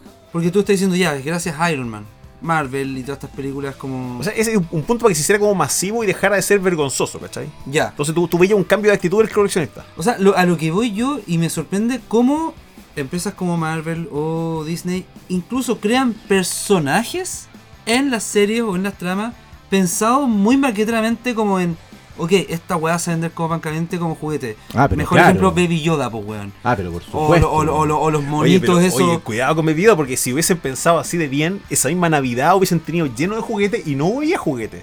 O sea, la Navidad cuando aparece Baby Yoda, lo único Baby Yoda que encontraba era gente que hacía peluches artesanales o hacía estos como amigurumi de, de, de, de- de Ah, lana. mira. Porque, porque yo creo que Disney no se dio cuenta que iba a vender. Pero si perdona, pa- pa- pa- pa- pa- pa ver o si- no sé si Baby Yoda. eh, Pero, pero- pero, pero, pero, pero para ver si entiendo Baby bien lo que tú decís. Sí. O sea, hubo un cagazo ahí de la gente encargada de traer. O sea, había una necesidad de ese juego. había una necesidad, pero gigante. Y, y los buenos no cacharon, básicamente. No, no cacha- Es que tenéis, do- tenéis dos opciones que yo no sé. Eh, no cacharon o no quisieron arriesgarse a mandar a producir algo en China que se filtrar de inmediato. Perdona, ¿te puedo decir un ejemplo emblemático de esa weá? Yo, y, creo que lo hemos conversado eh, fuera de micrófono. El ejemplo emblemático, según entiendo, sigue con el récord vigente de la película animada más vista en Chile, Coco. Coco, sí. Y Coco ese año había como, no sé, como Justice League, como una Sí. Star Wars, no sé qué, no sé qué. Y en el fondo todo el retail se llenó de Star Wars, se llenó de Marvel, Sí. se llenó de no sé qué. Nadie trajo ni una mierda de Coco. ¿cachai? Y no había, o sea, todo el mundo... Y los pops se vendían a 30 lucas porque era lo que había. Todo el mundo estaba buscando juguetes Sí. de coco que no había en ninguna Sí. parte. Sí. Ese es un ejemplo emblemático como de medio que de no confiar o no sé. Que tú no sabes si al final una decisión que, que pasó por decir, bueno, o sea, que si, si mandamos hacer juguete a China, se va a filtrar el personaje y no, no va a causar Ah. el revuelo. Y como que Filoni dijo, o Favreau dijo, mejor lo guardamos. O, o alguien no se dio cuenta de que esta weá iba a ser lo que fue. Que Ah. probablemente igual puede ser, ¿cachai? Tiene Porque- mucho sentido esa weá. Porque los ingenieros comerciales, bueno, ya no hay ingenieros comerciales en, en Estados Unidos, pero a- alguien que toma esa clase de decisiones probablemente a lo mejor no cachaba, no, no, no- entendía para dónde iba la cosa. Porque, cuando te digo, cuando se terminó ese capítulo, ¿qué, qué, weón, Baby Yoda, ¿qué Baby Yoda? ¿Qué es lo más rápido que va a hacer? Polera, weón. Y, y las primeras cosas oficiales que se fueron poleras. Saquemos la weá que sea. Que era lo, que, lo, lo más rápido que podéis sacar, Claro. pero los juguetes pues, salen, llegan en mayo, ¿cachai? O sea, seis meses después de- del Pero, fenómeno, pero, pero es loco lo que contáis porque en general, por ejemplo, o sea, si ponemos un ejemplo súper atingente, eh, a ver, estamos grabando este, este programa a fines de octubre, se estrena prácticamente en un mes exacto Wakanda Forever Sí. y lo- las waves de Wakanda ya llegaron a distintos lugares como el Persa, qué sé yo, Y no ¿cachai? van a vender nada. Ah, no, y no van a vender Nos vamos a meter en ese tema Y en breve, nos sí. vamos a meter en ese tema en breve. Pero en el fondo a, a lo que voy es como es como el desfase que debería ser mínimo Sí. entre que Bueno, empiece que empiece la efervescencia por Y- algo Y son dos productos Disney. hasta que está disponible. Claro, y son dos productos Disney, entonces tú no entendí si de verdad hubo una decisión de decir, ¿sabes que vamos a perder millones de dólares en merch? Que igual es como raro. En pos de dar un shock de decir, mira, este personaje. O de efectivamente no pensaron que el Baby Yoda iba a ser lo que pensó y finalmente terminan digamos, como encauzando hasta la trama de la serie en pos del Baby Yoda porque se dan cuenta que en el fondo es Mandalorian sin Baby Yoda no es nada. Exacto. ¿Cachai? Claro. o sea, y parece, y aparentemente el mundo de Star Wars no es nada, porque acuérdate que en el book de Boba Fett metieron de nuevo al Baby Yoda, así como. Enchufándolo a la weá que dos sea, capítulos así, güey. eran- En cualquier momento y- meten a Baby y- Yoda en una Marvel, y weón. Lo van a Marvel y para vender más. eh, No sé, Eh, lo sabéis. po. Vámonos un pelito para atrás, Franco, Sí. antes- porque ya tenemos harto para entretenernos hablando, pero quería saber si es que tú identificas algún otro hito fundacional o algún otro hito importante en la efervescencia que comentaba Seba de, de cómo, Sí. de la locura. O sea, eh, ta- obviamente que el, el- el comienzo del MCU a, a partir de Iron Man 1 es un hito, pero no sé si, por ejemplo, eh, el anuncio de la nueva trilogía de Star Wars, por ejemplo. Mira, te- eh, esta cuestión tiene mucha relación con, con demanda. Yo te, te lo puedo hablar en términos de demanda de producto. A ver, eh, eso es lo que más nos interesa. el, el- recuerdo que cuando, cuando, cuando anuncian el Force Awakens, que era la, la primera de, de esta nueva trilogía de Star Wars, Mm. sí, anuncian y, y Hasbro la- lanza un evento y anuncia juguete y hubo mucha gente pidiendo preventa. Y, y ahí hubo un error de- y ahí hubo un- una falla de, de, de Hasbro en que no, no, no, logró completar los productos a tiempo. ¿Cachai? Un- un- ellos como que probablemente no, no pensaron y, y- y se demoró toda su producción. Ese fue un punto interesante. Pero yo el que recuerdo con mayor eh, entusiasmo por parte de la gente es cuando aparecen los juguetes. El primer que fue, no me acuerdo est- estrenaron eh, Batman vs Superman, ¿te acordás tú? Dawn of Justice. 2016. Puede ser, bueno, si fue así, el primero de enero del 2016 salen a la venta los productos como, como preventa. Pero por preventa corta, así como te dicen, bueno, tus juguetes en un mes están.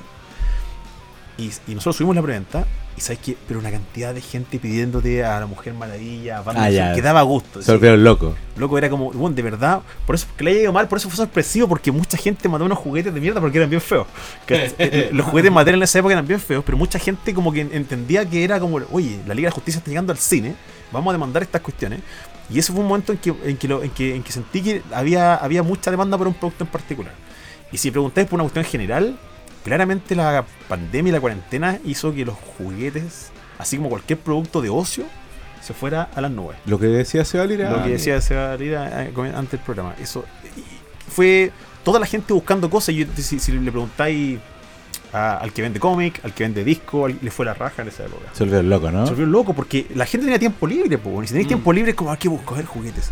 Y, y Instant se transformó en Y una- una- retiros. Y retiros. y retiro, que, y eso bonos. Viene, que eso viene después, pero, pero claro, viene acompañado y claro, pero en el fondo, en el fondo eh, eh, eso, eso- esos meses de odio, de ocio, mayo, junio, julio, para nosotros fueron de locos, ¿cachai? Porque la gente demandaba, demandaba, demandaba, demandaba. Y nosotros, nosotros acá, Se creó una tormenta perfecta. la tormenta perfecta y los juguetes, y los juguetes empezaron a subir de precio, entonces ya te das cuenta que no era un fenómeno chileno porque ya no podía encontrar juguetes vintage a precio X. Los Mm. juguetes vintage estaban a, a X por 4, ya eran intraíbles, ¿cachai? Porque los mismos gringos ya estaban demandando cosas que antes no demandaban, entonces traerlo era imposible. Yo tengo una pregunta con, con cómo se mueve un poco la industria de, el, de quien vende juguetes, en, en tu caso. Cuando, eh, por ejemplo, eh, tú tienes también una... Ok, tú sabes que si te traes, no sé, un Batman, por decirte algo, lo vas a vender o, o- o X personaje de... de Un X- Mandalorian. Un Mandaloriano, claro. Sí, sí. Pero tú también traes eh, como juguetes que sabéis que solo tú en Chile vas a tener. Y aquí voy con esto. ¿Qué, ¿Cuál es la diferencia, por ejemplo, de ir a un Sargent Toys, en este caso, e ir a un Jumbo? Que en un Jumbo igual venden juguetes, ¿cachai? De, de las mismas distribuidoras o Hasbro, qué sé yo. ¿Cuál es- ¿Dónde está ahí el, el, el- el- Bueno, me imagino que tú ya tenés tu público. Sí. Tenés tu, tu, La, tu la- de la clientes, curatoría, todo, ¿no? Sí, mira, eso y como, como se, se me sale el leguleyo, hay que distinguir. Porque, porque antes, tú veías en Jumbo juguete ahora, pero antes no había juguete en Jumbo. No, O sea, claro, o sea, antes por- no había una por- hueá. primera por- cosa. por- Volvió esa Volvió, porque vol- vol- en, en ah. algún momento, en los 90 Sí, era- sí, volvió. Pero, pero los- que votaba mucho tiempo. Y durante, durante dos años que estuvieron votados, habían, habían ¿Eh? jugueterías como, como Sargent Toys o otras jugueterías que sí claro. traían, ¿cachai? Tú, Mm. tú sí encontrabas Marvel Legends de Vintage Collection en, en jugueterías que eran de nicho. Pero esto se, se puso de moda Mm. Y ahora todos traen juguetes y, y, y, la, y, la, y la empresa grande también traen, ¿cachai? Porque dice, oye, queremos un- una tajada de la torta que se están llevando otro y con todo su derecho traen. Pero en el caso de Sargent Toys, que un poco el vuelco que queremos darle, entendiendo que, como decís tú ahora, de- efectivamente en el Jumbo encontráis cualquier juguete. El mismo Mandaloriano, eso voy. ¿cachai? Lo encontrar claro, en Jumbo. claro, cualquier juguete actual. eh, Hoy por hoy, porque sí, lo que tú sí, decís sí. antes no era así. En, en, en todavía, todavía puedes encontrar juguetes de los 90, de los 80, ¿cachai? Todavía puedes encontrar Jimanes, todavía puedes Primeras ediciones. Sí, todavía, todavía, todavía Ya, ahí- ent- entendemos que un poco hay que ir para allá y además tenía otra cuestión porque Apuntando al coleccionista. Eh, sí, pero es que ese término igual es como un poco Y no, al, y no al papá que le quiere comprar un es que, igual eh, mí- chico. bueno, es que, ese, el, el- es que sin, sin querer usar el término coleccionista porque, porque te segmentáis solo y no tengo no tiene sentido yo segmentarme solo cuando yo lo que quiero es vender, le puedo vender al que incluso al que no Ujú. e- ese arti- típico como anuncio de la venta solo para coleccionistas es como bueno, ¿y qué- Claro, y ahí. Qué chucha, que, eh. bueno, ¿queréis vender o no queréis vender? Claro, ¿cachai? claro. Entonces, entonces siento que ten- tenéis que igual seguir, seguir trayendo cuestiones antiguas y las cuestiones nuevas, ofrecer quizá lo que nos ofrecen eh, estos tipos, ¿cachai? Ofrecer eh, delivery dentro del mismo día, ofrecer buena, eh, buena eh, servicio por venta, ¿cachai? Claro. Eh, eh, eh, sí, ahí, ahí O- podéis comp- o- o- competirle. O, incluso en el caso tuyo, yo creo que hay una ventaja importante en el en traerlo más rápido, por ejemplo. Entrarlo más rápido, sí, sí, Claro, ¿cachai? Porque en el fondo las cosas también tienen timing, pues, o sea, realmente Sí, es como, sí. bueno, un mes después no me interesa, No, hay, ¿cachai? hay cuestiones que efectivamente, como dices tú, el timing es everything. ¿Qué es lo que pasa, por ejemplo, con. Eh, o qué pasó, no sé, con Ansaldo, Otto Kraus, eh, Castillo Rochet, que son las emblemáticas jugueterías Espérate, que espérate, tenemos se me, acá se me cayó algo, se me cayó tu carnet Sí, acá, ya, ya, pues sí. Pero sí, eh, Y Niño Landia, los que estaban en la quinta región. claro, Eh, o eh, Toyland, arriba de la Pumanque. que, era- Toyland, que eran Toyland. franquicias, pues, o sea, eran, no sé si franquicias, pero eran empresas grandes con jugueterías por todos lados, ya no existe casi ni una, creo. Eh, Ansaldo existe. ¿Sí? Sí.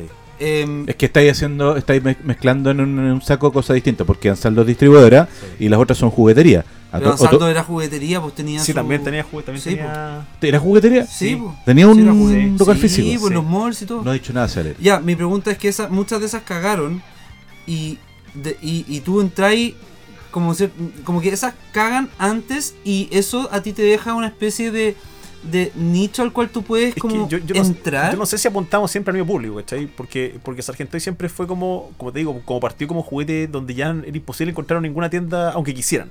Ya, O sea, tú- aunque Javro quisiera importar juguetes de los 80, o sea, no hubiese podido porque eran hace dos décadas atrás, ¿cachai? Claro. Ya. Era imposible, son cuestiones que tenéis que salir a buscar, como a escarbar, ¿cachai? O sea, podríamos decir que la curatoría, justamente que lo que Sí, dijiste tú, tenía- es una gran parte Sí, fundament- fundamental en. Y entonces. que, que, y que, que se segunda parte de todo. O sea, el- Que eso el es algo que las jugueterías clásicas No, que no uno pueden, podría recordar es que como no yo pueden, no, no pueden hacerlo. no pueden y hacer. además hoy en día, como lo- lo- el ejemplo que mencionabas tú, Seba, de respecto al Jumbo, en Mm. general el retail, el retail, obviamente, a lo que apunta es al, al, al- a la cantidad. po, Sí, por la ¿Cachai? cantidad. E- Es el, es el cantidad. negocio. Y esto es lo mismo que una, que, que una, que una disquería. Probablemente en los tiempos donde, donde existía la feria del disco, también existían las disquerías chicas. pues, ¿cachai? Toda O sea, la razón, de- claro, de claro, alguna forma podemos hacer el paralelo Sí, entre sí, que lo una, mismo. Tú- pero una tú- Billboard o una fusión Tú es como el sabías que equivalente el, a el Toys. single de Pearl Jam lo iba a encontrar en la Billboard y no en la feria del disco. Claro. Era, claro. como, era, era como eso, ¿cachai? O sea, razón, co- claro. conviven dentro del. Conviven. co- conviven dentro del ámbito juguetero, ¿cachai? Conversemos un poquito, eh, eh, Franco, metámonos en el área chica, divirtámonos un poco. Eh, Polemicemos. Va- Un vamos a llegar ahí, vamos a llegar ahí. Pero, ¿qué tipo de. eh, eh, eh, ¿Podéis cómo diferenciar qué tipos de clientes tenéis? ¿Cuáles son los tipos de clientes que te llegan? Porque me imagino que hay personas muy diferentes que tienen Sí. necesidades muy distintas, algunos muy recurrentes, otros menos, como más mm, satelitales, podríamos decir. ¿qué, ¿Cuáles son. Qué, qué gente toca la puerta, Sargent Toys? eh, es súper heterogéneo, porque ¿cachai? Antes, antes uno podía establecer un- quizá un, el, el, el- el- digamos, el, el- el- el, el- el- el- el- el modelo más fácil, ¿eh? porque antes como era como era un solo tipo de productos que vendíamos, claramente era un tipo que estaba entrando entrando al- al- a la vida laboral y tenía plata y buscaba sus juguetes de su infancia. Era muy marcada esa cuestión. Entonces Ok. era muy marcado el cliente He-Man y, y, el, y después se marcó mucho con el cliente de, la, de, la, de, las, de las películas, pues, ¿cachai? Cuando apareció- aparecieron las películas de... Era, era muy marcado el que venía a comprar Spider-Man, Iron Man, Capitán América, ¿cachai? Ok. Eh, pero yo te digo, es súper súper heterogéneo. O sea, he tenido clientes que son, son jueces, que son, eh, eh, qué sé yo, eh, generales de Fuerza Aérea, ¿cachai? Que, Ah, son, ya. que son ¿Tenés dentistas, que son médicos. si- Sientes el nombre, ¿tenés Sí. clientes famosos? Clientes famosos, sí, sí, Chile, a nivel de Chile, sí, pues sí. Ah, mira, ya. Sí, ya. sí, no, no nos vaya a contar que. No nos voy a contar quién, pero, pero sí, ¿cachai? Son, sí, no, y gente, gente re buena onda, pues gente, eh, gente que te dice que es famosa y gente que sin decírtelo no, actúa como si fuera normal, ¿cachai? Ok. Y esos son los más buena onda de todos, pues, ¿cachai? Eh, Pero hay, hay de todo, ¿cachai? No, no es, ya no hay. O sea, podéis distinguir, pero ya no sé si podéis categorizar como, como en un momento, ¿cachai? Ok. A- Ahora entra de todo tipo de gente, ¿cachai? De todo tipo. Porque, justamente porque ahora es más masivo. Hay, ex- exi- sigue existiendo este, esta como eh, como esta categorización o este prejuicio histórico, o sea, es, es real que sigue siendo el fuerte, fuerte de tu público eh, hombres por sobre mujeres, Sí, es real. es real. Totalmente real. Y como entre 30 y 50, digamos, ¿no? Sí, Más o menos. Sí, 30 y 45. 30 y 45. ese Ese es tu fuerte, Ese- sí. totalmente real. Y, y- incluso, incluso, claro, el, el que tiene 45 ya le importa menos lo que está saliendo ahora, ¿cachai? Entonces quizá Se va empieza... para el catálogo. Y, sí, y empieza a bajar un poco el, el- digamos, el, el- el- el del interés. Pues empiezan a aparecer cabros de, de 25 porque vienen motivados por el Mandalorian, motivados por, por eh, Guardián de la Galaxia. Por la moda, digámoslo. Sí, por la Por la moda, moda. respetuosamente, pero por, la- por, por esa cuestión. Y, y claro, eh, eh, el, tipo que ya tiene 45 ya, ya te compró todo lo que tenía que comprar. O sea, realmente llega Claro. y dice, oye, tenía algo de He-Man y digo, bueno, pues ya me lo compraste Ya, todo. o claro, sea, te lo vas a ¿qué- qué comprar de nuevo, ¿Qué te falta? Así, como, ¿Qué te puede faltar? ¿Cachai? No sé, el, el A italiano. a propósito de eso mismo, de gente de pegado o lo que sea, ¿tenía algún alguna talla o un par de tallas respecto de gente que sea como que junte algo muy específico o que tenga una colección así muy puntual, no sé, algún friquerío? Así como, como raro, pero a ver si me- A ver, Se tendré, ponte que- tú- tendré que pensarlo, a ver. Por ejemplo, yo, yo humildemente ahí en esa vitrina tengo, creo que son siete Batgirls. Ya, Ah, no sé si por ejemplo hay algún fanático que tenga como eh, que junte alguna cosa muy puntual y que quiera tener todo eso. por, por ejemplo, el otro día conversamos con Vanessa, que es la número 2 en Sargent Toys, mi hermana. Perfecto. Y, y hablábamos de un, de un coleccionista que junta cosas de Scar. Scar era ¿Quién el, Scar? el tío de, de, De Simba. Simba. oh, qué específico, Y weón. juntaba absolutamente todo, todo, todo. Pero ¿qué podéis tener de Scar, weón? Pero es que por eso siempre, siempre, siempre, siempre nos reímos con la. Decía, weón, puta, que lata que nos guste Batman, podría haber gustado Aquaman. Mucho más fácil de juntar, po. Te, te juntáis cinco monos y listo, tengo mi colección chao. completa de Aquaman, Chao. ¿cachai? Tengo colecciones que juntan sí de, de Flash, ¿cachai? Que juntan cualquier cosa que salga de Flash. Eso, lo eh, juntan, para allá iba mi pregunta, justamente. Pero claro, te, te puedes meter en la pata de los caballos y no, quiero juntar solo Star Wars, olvídate. No, 4000 monos, ya, ¿cachai? claro, es como- Pero este tipo juntaba Scar, claro, igual tiene una colección respetable, porque juntaba cualquier cosa Scar. ¿Cachai? Igual está divertido. Está divertido, está Sí, como temático, como entretenido, ¿cachai? Es que para allá voy, porque es- es- está muy bueno lo que tú decís, porque si te, te hacís fanático de Batman, puta, no termináis nunca. po, Que un poco lo ¿cachai? entretenido también, porque que Bueno. siempre, que siempre hay que encontrar algo que no tenéis, ¿cachai? Claro, que, que- claro. que un poco la entretención de esto, porque tampoco eh, si- si- tú, tú podéis como.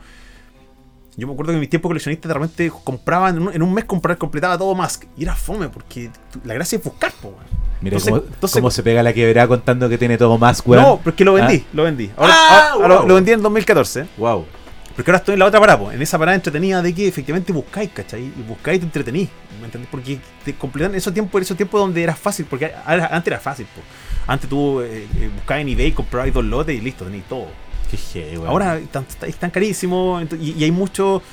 Y siempre he dicho, ya, ya los, los 80 ya no están a 15 años atrás, están a- hace un montón A de años atrás. 40. De- dentro de tu colección personal, digamos, porque obviamente que ya tenéis eh, como la, la- Bueno, me imagino que tenéis como los juguetes ya eh, oficiales en su cajita, que si yo, ¿te gusta también coleccionar weas callejeadas? Así que como que tú cachí, oh, esta wea es de una cajita feliz, weón, del 90, no Es que, sé. sí. Tenéis como tu colección de como Si cositas es de la cajita feliz de, Pearl Jam, sí. bueno, sí. Pero como No. de, de juguetes, digo, Mira, así te- como, tengo una colección, es súper gracioso, que yo me acuerdo como que de la wea así... tengo, tengo una colección de Snoopy de cajita feliz. Ya. Ah, pero qué bonito. Oye, pero, pero- porque me encantan Peanuts en general, pero era un momento en que yo iba, alguien me dijo que en Calera, en la feria de Calera, aparecía, vendían He-Man y el Castigo de Grayskull. Y fui un año a la weá. Nunca fue. Nunca- pero pillé todo lo de Snoopy, weón. Ah, bueno. Entonces, para volver con la mano vacía, me traía Snoopy y debo tener, no sé, como 150 Snoopy, todos distintos. Y- pero nunca pillé ningún mono He-Man, weón. Pero a propósito de, de- de la pregunta que hacía el SEA, que eh, me, me gatilló, eh, puta, no, me no me acordaba, esto está bueno lo, lo que me lo que decís. Em, el famoso tema de los bootlegs, Franco. Sí. Explicar un poco a la gente. Eh, hay un, eh, estamos hablando de un nivel de ñoñismo y hay un nivel eh, eh, experto, diría yo, Sí. que es aquel personaje que se pone a buscar como, en el fondo, La tú, lo, copia tú lo vas a explicar mejor que Sí. yo, pero como coleccionistas que buscan juguetes falsificados en el Claro, fondo. ¿cachai? Y que hay mucho como, entiendo que México tiene todo un, así, hay toda una locura al no, respecto. En Estados y- Unidos igual. Yo, yo por ejemplo, todo lo, todo lo que es.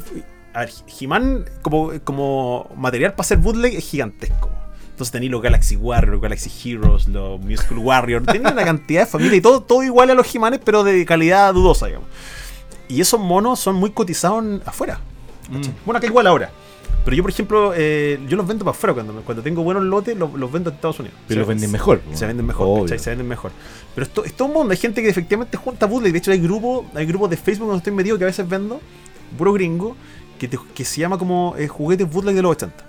Wow. Y de repente es una foto, oye, con, ¡ay, qué bonito ese Batman amarillo! Porque No, era- hay- Que sea Batman con B corta. Oye, Bueno, Claro, sí, claro. sí, sí, tal cual, Batman, tal cual. Una y así. muy ridícula, así como, como, no sé, como una weá que dice en el blister, como el blister en la... Justice League y sale, Sí, y como sale los Avengers. una weá Marvel, sí, sí, sí, hay. Sí, sí, está lleno de esos Es- juegos, eso, eso- chistosos, claro, eso, eso, eso no vale mucho, que está, está como lleno ahora, pero, pero, Ok. pero va a ir los 80 y encontrar líneas que eran como eh, monos inspirados en, unos que eran como una especie de Bravestar, una especie de He-Man, una especie de... Y están unos que son como carriles propios del destino, que, oye, hagamos un mono así que va a hacer esto, y tú lo decís, y esto es como nada, es como, es como casi una creación original, no es una copia de nada, pero un mono que parece como que se enmarca dentro de los 80, porque podría salir de la mente de un weón de los creadores de juguetes de los 80, pero que en el fondo no es ni, no, no es ni una copia directa ni de He-Man, no una copia directa ni de Star Wars. El tipo inventó una cuestión. De un mono de, de- de- de bajo presupuesto que valía muy barato y que hoy en día son buscados. O sea, un mono en caja. Por ejemplo, hay una serie de un mono que se llama Solar Sheriff, que me haber costado 25 años identificar cómo se llamaba la serie. Porque yo tenía un mono cuando chico Ya. quería identificarlo. Hasta que un gringo me ayudó en Twitter. Y me dijo, somos Solar Sheriff. Un Solar Sheriff en caja hoy día te vale 800 dólares. Chucha. ¿Y qué es Solar Sheriff? Es una Es- cosa eso rara. yo. Unos monos que eran como, como, no sé, eran como una, una era una vaca, otra como un- una especie de halcón, pero eran como sheriff en el espacio. Y esos monos en caja valen eso ahora. Wow. entonces, entonces tú decís, ¿en qué va? ¿Por- ¿Por qué algunos son buscados, otros no? ¿Qué, por, por qué, por, qué, por, qué, por- por qué la gente junta estas cuestiones? ¿cachai? Totalmente. Y son cuestiones rarísimas. Oye, pre- pre- pregunta un poco eh, histórica, así como, como... Que es algo que yo siempre he preguntado, porque no sé todos los casos, pero, pero para la gente que está escuchando. Por ejemplo, uno pensaría que las tortugas ninjas es algo que viene en una serie, una película, pero no, las tortugas ninjas es todo un mundo que viene a raíz del juguete. El juguete fue primero. No, el cómic. Pero el juguete, del juguete, perdón, viene la serie. Sí, Sí, sí, sí, eso. sí, sí.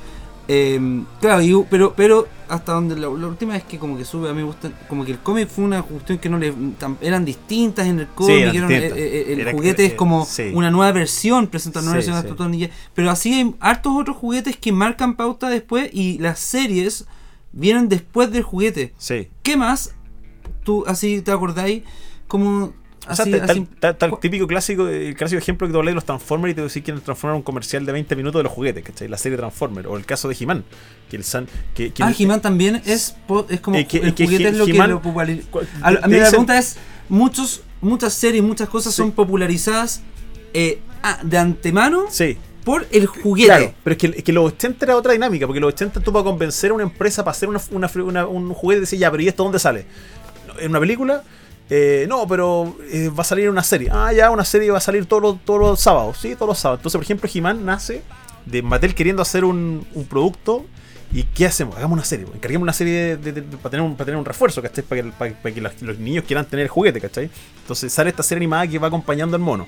¿cachai? Ah, ya. O sea, Y, claro, es así con es así, pues, es así. Y en los 80 pasa lo mismo con los Thundercats. Y los Thundercats eh, es, es como parecido. O sea, en el fondo, en esa época sabía muy bien que tenía, si queréis vender mono, tenéis que estar en la tele. ¿Cachai? No, Ya. no es que era, era el medio, ¿no? no podéis no estar en la tele, ¿cachai? Era el medio. Claro, el medio. Ahora, ahora hay cosas. Por eso, por eso Y ahora- pero habrá sido, y eso habrá sido porque, ah, llevándolo por ejemplo, no sé, al... Es como, estoy haciendo un paralelismo, no sé si, si se aplicará, pero, ok, si quieres vender tu música tienes que hacer discos, ¿ya? Eh, a lo que voy es, es, eh, no era rentable solamente con tener la serie en un, y, y como con un rico estudio, una rica productora, o... O, o- o- aquí el grueso de las lucas está en la venta de juguetes en los Eh, 80. en lo- es, es una, una buena pregunta a la cual no tengo respuesta. No sé, no sé exactamente cuál, cuál sea, cu- cuál sea, cómo, se- cómo se nutre una y El otra. huevo y la gallina, ¿cachai? Claro, Como- no sé, pero claramente, por ejemplo, no sé, Liga de la Justicia Ilimitada del 2004, Cuatro. cuatro, por ahí. Eh, existía la serie ante los juguetes, ¿cachai? Ah, ya. Y, pe- pero, pero claramente, y de hecho, y la serie se acaba y los juguetes duran 10 años más. Claro. Siguen sacando Y la pregunta pues, eso va también, dicho eso y, y- y- y- y la respuesta y todo, es como llevarlo un poco a lo que sucede ahora. ¿Tú crees que hoy en día hay producto, llámese cinematográfico, eh, de- eh, gráfico, lo que sea, que sea un sustento para la venta del juguete o creéis que eso ya no, que fue algo en los 80 y que ya no pase? O que hayan actos deliberados de weas como Disney de crear un personaje, que es lo que estábamos hablando hace un rato antes, y decir, ya es que esta wea sabéis que se va a vender como pan caliente el juguete. ¿Cachai? No, yo, yo, creo, yo creo que, ahora es que, el, es que el juguete ya no es para niños. O sea, a, a menos que tengáis juguetes para niños, ¿cachai?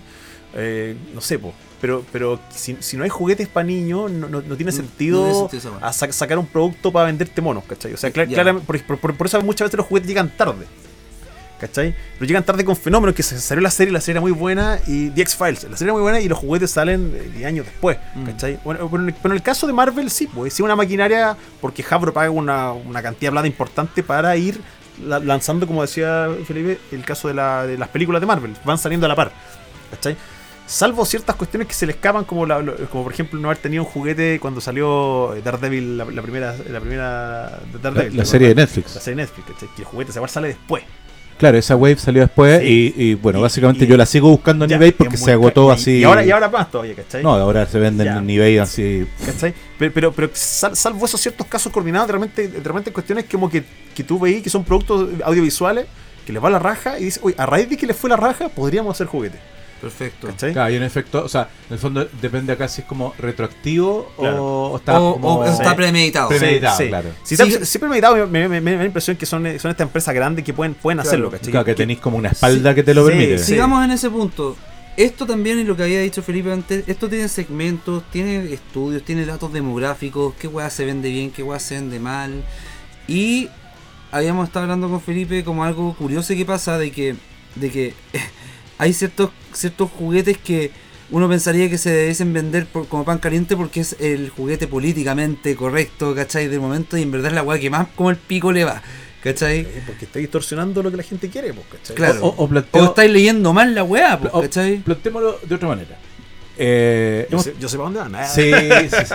Pero, pero vamos a plantearlo, o sea, como con, con datos, ¿sí? Sí, sí. Datos, no opiniones, como Datos no ahí. perfecto, sí. Eh, por ejemplo, si uno considera los Avengers, Sí. los Avengers hay una diversidad. Sí, Y sin embargo, tú me corregirás si estoy en lo, en lo correcto o no. sí. eh, los Avengers que más se venden son Capitán América, Iron Man y Spider-Man. Spider-Man. Los, eh, los heteronormados. Los eh, heteronormados, eh, rubios. white, eh, Claro. white people, Claro, etcétera. sí. Y en general, según lo que sabemos, los que menos se venden son precisamente las minorías raciales Sí. y las chiquillas, curiosamente. Sí. Que acá yo puedo decir orgullosamente que No, las chiquillas están muy bien representadas. Sí, sí, sí. Eh, pero, pero nada, yo creo que hay un fenómeno muy particular, eh, Franco, que me imagino que tiene que ver con el tipo de gente que compra este tipo de juguetes, pero, pero también es curioso, o sea, porque, por ejemplo, Black Panther, que tienen un, un diseño muy bonito, se venden poco. Eh, ahí efectivamente como que, nada, pues no hay, como que no hay... Un sesgo. O sea, un- como, como que es, la, sé es la verdad de la weá, O básicamente. sea, de, de hecho, no- nosotros alguna vez hicimos, tratamos este, este temática con un amigo en un, en un, en un podcast amigo. ya. Y exactamente nos tratamos sobre, sobre- sobre lo mismo, así como es el coleccionista como es racista o simplemente no le gusta nomás, ¿cachai? No, no, no lo Esa consume. es la pregunta, porque, finalmente. porque, porque básicamente tú preguntas cuáles son las webs de Marvel que me habéis vendido, las de, las de, las de Black Panther y la de esta, esta de Capitana Marvel. la Capitana Marvel. Son las menos vendidas. Y Eternals. Y Eternals. Sí. Que, que Ah. ojo, que Eternals es como el emblema de la diversidad. Sí, Claro. Y se vendieron muy mal. muy mal. Pero mal. Hay un dato así mal, duro. mal. La gente. la- y, y- y- y- Ahora, perdona, coincidamos para defender un poquito que La Eternals película era, no ha sido era- muy buena. era una mala película. Sí. eso. Bueno, y Black Panther no era tan muy buena tampoco, si era muy fome. sí, pero, pero, pero- Es fome. eh, ¿Viste? Es Pero- mala. sí. pero- A mí igual me gusta un poco. yo la encuentro bien fome. Pero yo, yo quería otra, otro tipo de. Yo, yo, quería, yo quería que fuera más setentera esa película. Que tuviera más esa onda. Ah, más- me, me chafta, sí. Y, y me- menos étnica. Pero era, era, pensé que iba a ser así. Pero no me entretuvo, más allá de eso no me entretuvo. Pero, pero sí, pero efectivamente tú podís ver, yo cada vez que viajo o, o saco fotos a las estanterías de juguetes. Y siempre vaya a ver Lando Calrissian, vaya a ver a Clamchamp, vaya a ver a Finn, vaya a ver a todos los personajes afroamericanos, a los personajes afroamericanos de J. Joe, y son, siempre son los que están. Como que nunca se agotan. Y no solo acá, en Estados Unidos. O en Canadá. Es muy fuerte, vean. ¿Cachai? Muy fuerte. O sea, es, eh, es- es así. reiteramos, amigos que están escuchando, Es datos, no opiniones. ¿cachai? Es así. Eh, el- tú, tú decís, ¿por qué? ¿Hará más de estos personajes afroamericanos que otros? Mi experiencia es que no. Viene O- uno por caja, igual o, que del o será resto. que a la comunidad afroamericana no le gusta tanto juntar ser, monos, es que puede ser, porque tú, tú- eh, está este fenómeno, cuando, no sé, he visto un típico video de, de- de hacer un tipo disfrazado mexicano y le pregunta a un montón de gente, ¿esto te ofende? Porque está como el típico estereotipo mexicano y le pregunta un montón de gringos, ¿te ofende? Puta, sí, porque apropiación cultural. Y el tipo va al barrio mexicano y todos cagan la risa, ¿te ofende? No, ¿por qué? La raja La y zorra, sí. es, como, es como, claro, ¿cachai? Entonces, Claro. es, como que, se- es como que tendemos a ofendernos más de lo que se ofendería a alguien proba- probablemente en, Que en es esa como el supuesto target que debería ofenderse. Posiblemente, no Mm. sé, ¿cachai? No, no, no. Entonces quizá, quizá Marvel o Disney o lo... O lo eh, Es como en su intento de tratar de quedar bien con el mundo y como los weones que están. Sí. Como que finalmente. Eh, puta, no. No, Eh, no, no, no sé, no. será muy forzada la weá, qué sé yo. Yo no, no sé, no, no tengo la respuesta, no, no, no, no, no quiero aventurarla más tampoco, pero, pero es así nomás, ¿cachai? Ok, yo Pasa. voy a dar- yo voy a voy- Oye, salvo Mace Windu. Mace Windu es cool, ¿cachai? Ah, Mace Samuel Windu- Jackson es lo más sí. grande de este Mace mundo. Windu sí, es-. Mace Windu es- ¿Tú tenías uno, no? Tengo. Yo tenía uno. Mace Windu Yo tenía una, yo tenía una colección de figuritas de Star Wars de cómo. De, Cre- Kremer, Kram, ¿cuál es la? a ver, Kenner. Kenner, Kenner, sí. De esos así noventeros. Tenía, no sé, yo creo Power of the Force se 50, llama, sí, sí. pero los perdí todos en un incendio. Sí. Sí, triste historia, pero. ah, Triste, sí. pero siempre poder volver a comprarlo en Sargento. Sí, pero ¿cachai que esos, los Kenner, Kenner, Kenner. Kenner, como que ya no, ya no están, o sea, no son tan fáciles de pillar, No, ¿o sí? tenéis que ir a lugares como Sargento. Claro, porque, sí, porque, porque, porque obviamente en el Jumbo no lo a encontrar. ahora son y a- ahora ahora son Hasbro. Son Hasbro. Y, es curioso porque Ken- Ken- a ver, eh, Hasbro compra Kenner hace mucho rato. Claro. Pero, pero como la marca es tan bonita y es tan buena, siguen usando Kenner, Kenner, Kenner, Kenner logo. Y ya como el 2000 dicen, ya, matemos Kenner. Y, y s- y llevan las dos y en un momento dejando de ser Kenner por Hasbro. Pero hoy en día eh, eh, entienden que a la gente le evoca tal nivel de recuerdo la Kenner. marca Kenner. Mm. Y entienden que eso vende, que reviven la línea y te sacan la Vintage Collection con Kenner. Kenner. Cacha. Y, y atrás Hasbro. Es decir, Mm. para quienes no han tenido la oportunidad de, de ver aquello que está comentando Franco, efectivamente hay un montón de juguetes, Sí. particularmente en este caso los de Star Wars, cuyo, cuyo cartoncito, el blister, ¿cierto? Tiene la marca Kenner, a pesar de que Kenner no sea como una No, compañía No existe, activa, No digamos. existe, claro, no Pero- existe. o sea, básicamente fondo- es de propiedad de Hasbro y ya pueden usarla, pero, pero, pero entienden que así van a vender. Claro. Así exactamente eso. Mira los hueones, saben que porque ahí se quieren la voy a comprar. Claro. ¿Cachai? Y ahí- y ahí uno cae, Otra, cae, anécdota, otra anécdota relacionada a Star Wars y que esto también eh, hago una, una como una, una unión con lo que estamos hablando de esto de, de- de lo fuerte que es la industria finalmente de- como del de- cinematográfica de las productoras como el, el negocio también eh, que ¿cachai? que eh, yo la única figurita de Star Wars que tengo ahora es la de Cara Dune ya, ya hay personajes funados. el, fu- el funado, porque es que sabéis que yo encontré nuevamente aquí como hablando de, de, bueno, de estos como datos demográficos, eh, eh, datos no opiniones, ¿cachai? Eh, y, y de cómo, de, de cómo también como que estas empresas co- con, lo- algo tan inocente como un juguete, puta, igual te, te, te tratan como de, de, de- meter ciertas ideas o políticas, ¿ya? Sean, sean, sea la que sea, da lo mismo. Pero nunca me dejó de sorprender lo que pasó con Cara Dune, que es el personaje interpretado del Mandalorian por esta actriz que no me acuerdo el nombre. Gina Carano. Eh, Gina Carano, exacto. Que ella se la funan por un millón de comentarios. Era funable igual Súper funables, súper como antisemita, y así. Como bien. Bien funable, pero, pero Funable, también justo en un momento. Ju- Pero es que, o sea, él no fue en la primera ni en la última. ¿Cachai? De- en decir comentarios de que, claro, son desafortunados, funables, pero pero también entran los, en, en un momento de donde la cultura de la cancelación está muy, muy fuerte. Y eh, bueno, finalmente a Gina Carano la cancelan, la cancelan a ella, a la actriz, cancelan el personaje y cancelan el puto juguete también, po. Cancelaron la, la fabricación Sí, de las de sí. las Cara Dune. Eh, y ahí yo dije, ya, yo voy a comprar una al tiro. Porque eh, yo dije, esta va a ser el, primer juguete cancelado por una cuestión, ya funable o no da lo mismo. Yo, yo soy anticultura de cancelación y, y- y tengo una cosa con la funa, pero de ahí a cancelar, porque podéis funarte a la actriz, porque la actriz dijo algo, no fue Cara Dune, fue la actriz. Pero de ahí a funar y cancelar el personaje y por consiguiente el juguete, la figurita de acción Pero- que representa pero ese personaje. ¿Es realmente el primer eh, Esa es la pregunta que quería cancelado? hacer. ¿Será el primer O- juguete cancelado No, en la historia? en el pasado No, mira, que de, han de- tenido... de hecho te- tengo recuerdos de, de cómo se llama de, de Django Unchained. Ya. Ah, Laura. Oye, hay una serie de figuras son, yo las quería comprar y imposible. Salieron imposibles, ¿cachai? Porque la, la película era Eh, la, claro. la N para allá y la N para acá, ¿cachai? Sí, era, sí, era esa, esa tono. Y esos juguetes eh, salieron, pero yo cuando ya cuando supe que existían, me metí de ella costaban 400 dólares los 6. Ya era- ¿En serio? sí, pero, fueron- pero el Django, la figura de Django. era, era- es que venía, venía Django, venía la señora de Django, era, era- era una serie, son las figuras como con ropa grande. Y esa, y esa figura no les gustó nada. ¿Cachai? Esa figura no les gustó nada y fue, la sacaron de inmediato y, fue, y son Mm, incomprables. Las figuras no le gustó al, a la- al, Al- la yo- producción. yo no sé creo si- que, lo- yo yo no creo que a los que no les gusta a los ejecutivos que Eh, dicen, eh, no, es que ahora, cómo, ahora, el mala ejecu- publicidad. ahora el ejecutivo sabía antes de hacerlo, ¿cachai? Probablemente a lo mejor si, si un juguete antes de ver la película y quizás, quizás no vieron, no- no- porque yo creo que fue, era NECA. Probablemente dijo NECA no quería verse relacionado con, la, con esa temática en su juguete, ¿cachai? ¿Quién, perdón? NECA, que es la empresa que hacía esos juguetes. Ah, Entonces probablemente NECA dijo, ¿sabes qué? No, no, no quiero verme inmiscuido en este problema de, de, de- un problema, un problema Obvio, gratuito casi, ¿cachai? Nadie quiere en, No, no, en, en lo corporativo. Y aparte, si nosotros vendemos juguetes, ¿por qué vamos a, por qué vamos a meternos en este problema, cachai? Tiene Mejor toda la lógica del mundo. y fue hace unos años igual ya, porque ¿cachai? O sea, la- la- el caso de. Mm. Ahora este es mucho popular porque, claro, era de Star Wars, era de la serie del momento, era la mamá del Baby Yoda, y de repente, bueno, la sacaste. Y, y- y- fue durante la noche. Y mucha gente por el cambio de hora alcanzó, a- alcanzó a cachar y compró en eBay. ta, ta, ta, ta, y compró en eBay un montón.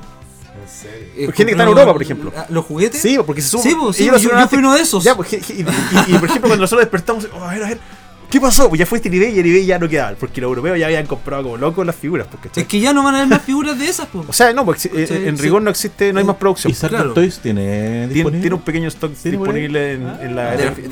Tenéis el, el, el, el Dark Room, la, la figura funada.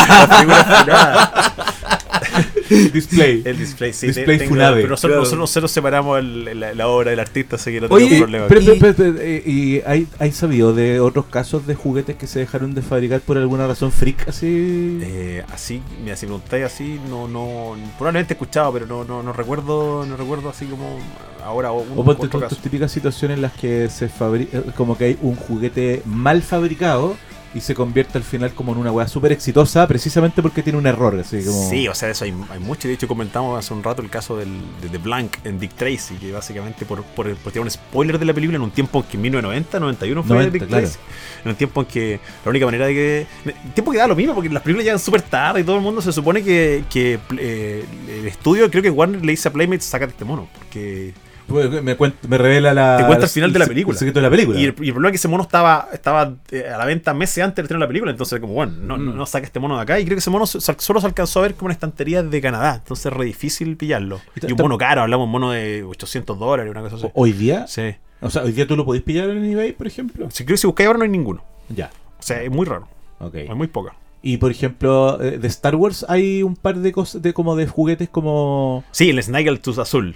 El, Es- el- el cl- el clásico, clásico ejemplo, piensa que eh, es un mono que sale para la primera trilogía, que sale al, sale al cine, no alcanzaron a hacer los juguetes, tú podías comprar como un vale por los juguetes, o sea, te- vale por los juguetes te llegan en marzo. Y la gente igual los compraba, era como esta, esta cajita. Y me imagino que el, el- el asiático a cargo de la producción le mandan un mono y dice, tenés que hacer este extraterrestre. Ya manda y hace un mono eh, que era como alto, con traje azul. Y resulta que el mono en la serie era chiquitito y traje rojo. po. Y ese na- Snaggletooth azul es súper valioso. O sea, o- yo, yo me acuerdo que vendí el mío como en 400 lucas en su momento. Wow. Ahora debe costar el- mucho más que eso. Eh, o- una pregunta, y ya tenemos que ir cerrando. Eh, ok, y es, es- eh, tú, bueno, tienes tu tienda y qué sé yo, pero tú, a ti también, tú trade ahí. Sí. ¿Te gusta hacer tradeo? Sí, Así sí. como comprar, vender, como. Pero, Sí, pero es- digo como. Es lo más entretenido. Claro, porque una cosa es el negocio, pues, Sí. la, la- la juguetería, como Sí, que tú sí. ahí compras tu stock el que vendes, pero tú también te gusta ahí como ir comprando, después vendiendo y hacer Es que, tradeo. es- como... es que así partí, po.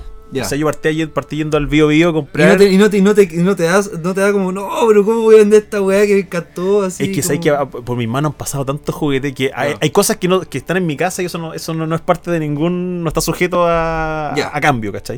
Pero sí hay otras cosas que sí, pues, ¿cachai? Que de repente tú entendís que eh, podéis cambiarla. En el fondo, cuando tú ya diste como una vuelta entera, entera a esta cuestión, te das cuenta que en el fondo siguen siendo solo cosas, que van o vienen. Yo me desecho de cosas que digo, oye, me deshice de esto, no lo voy a volver a ver nunca más. Y me han llegado después.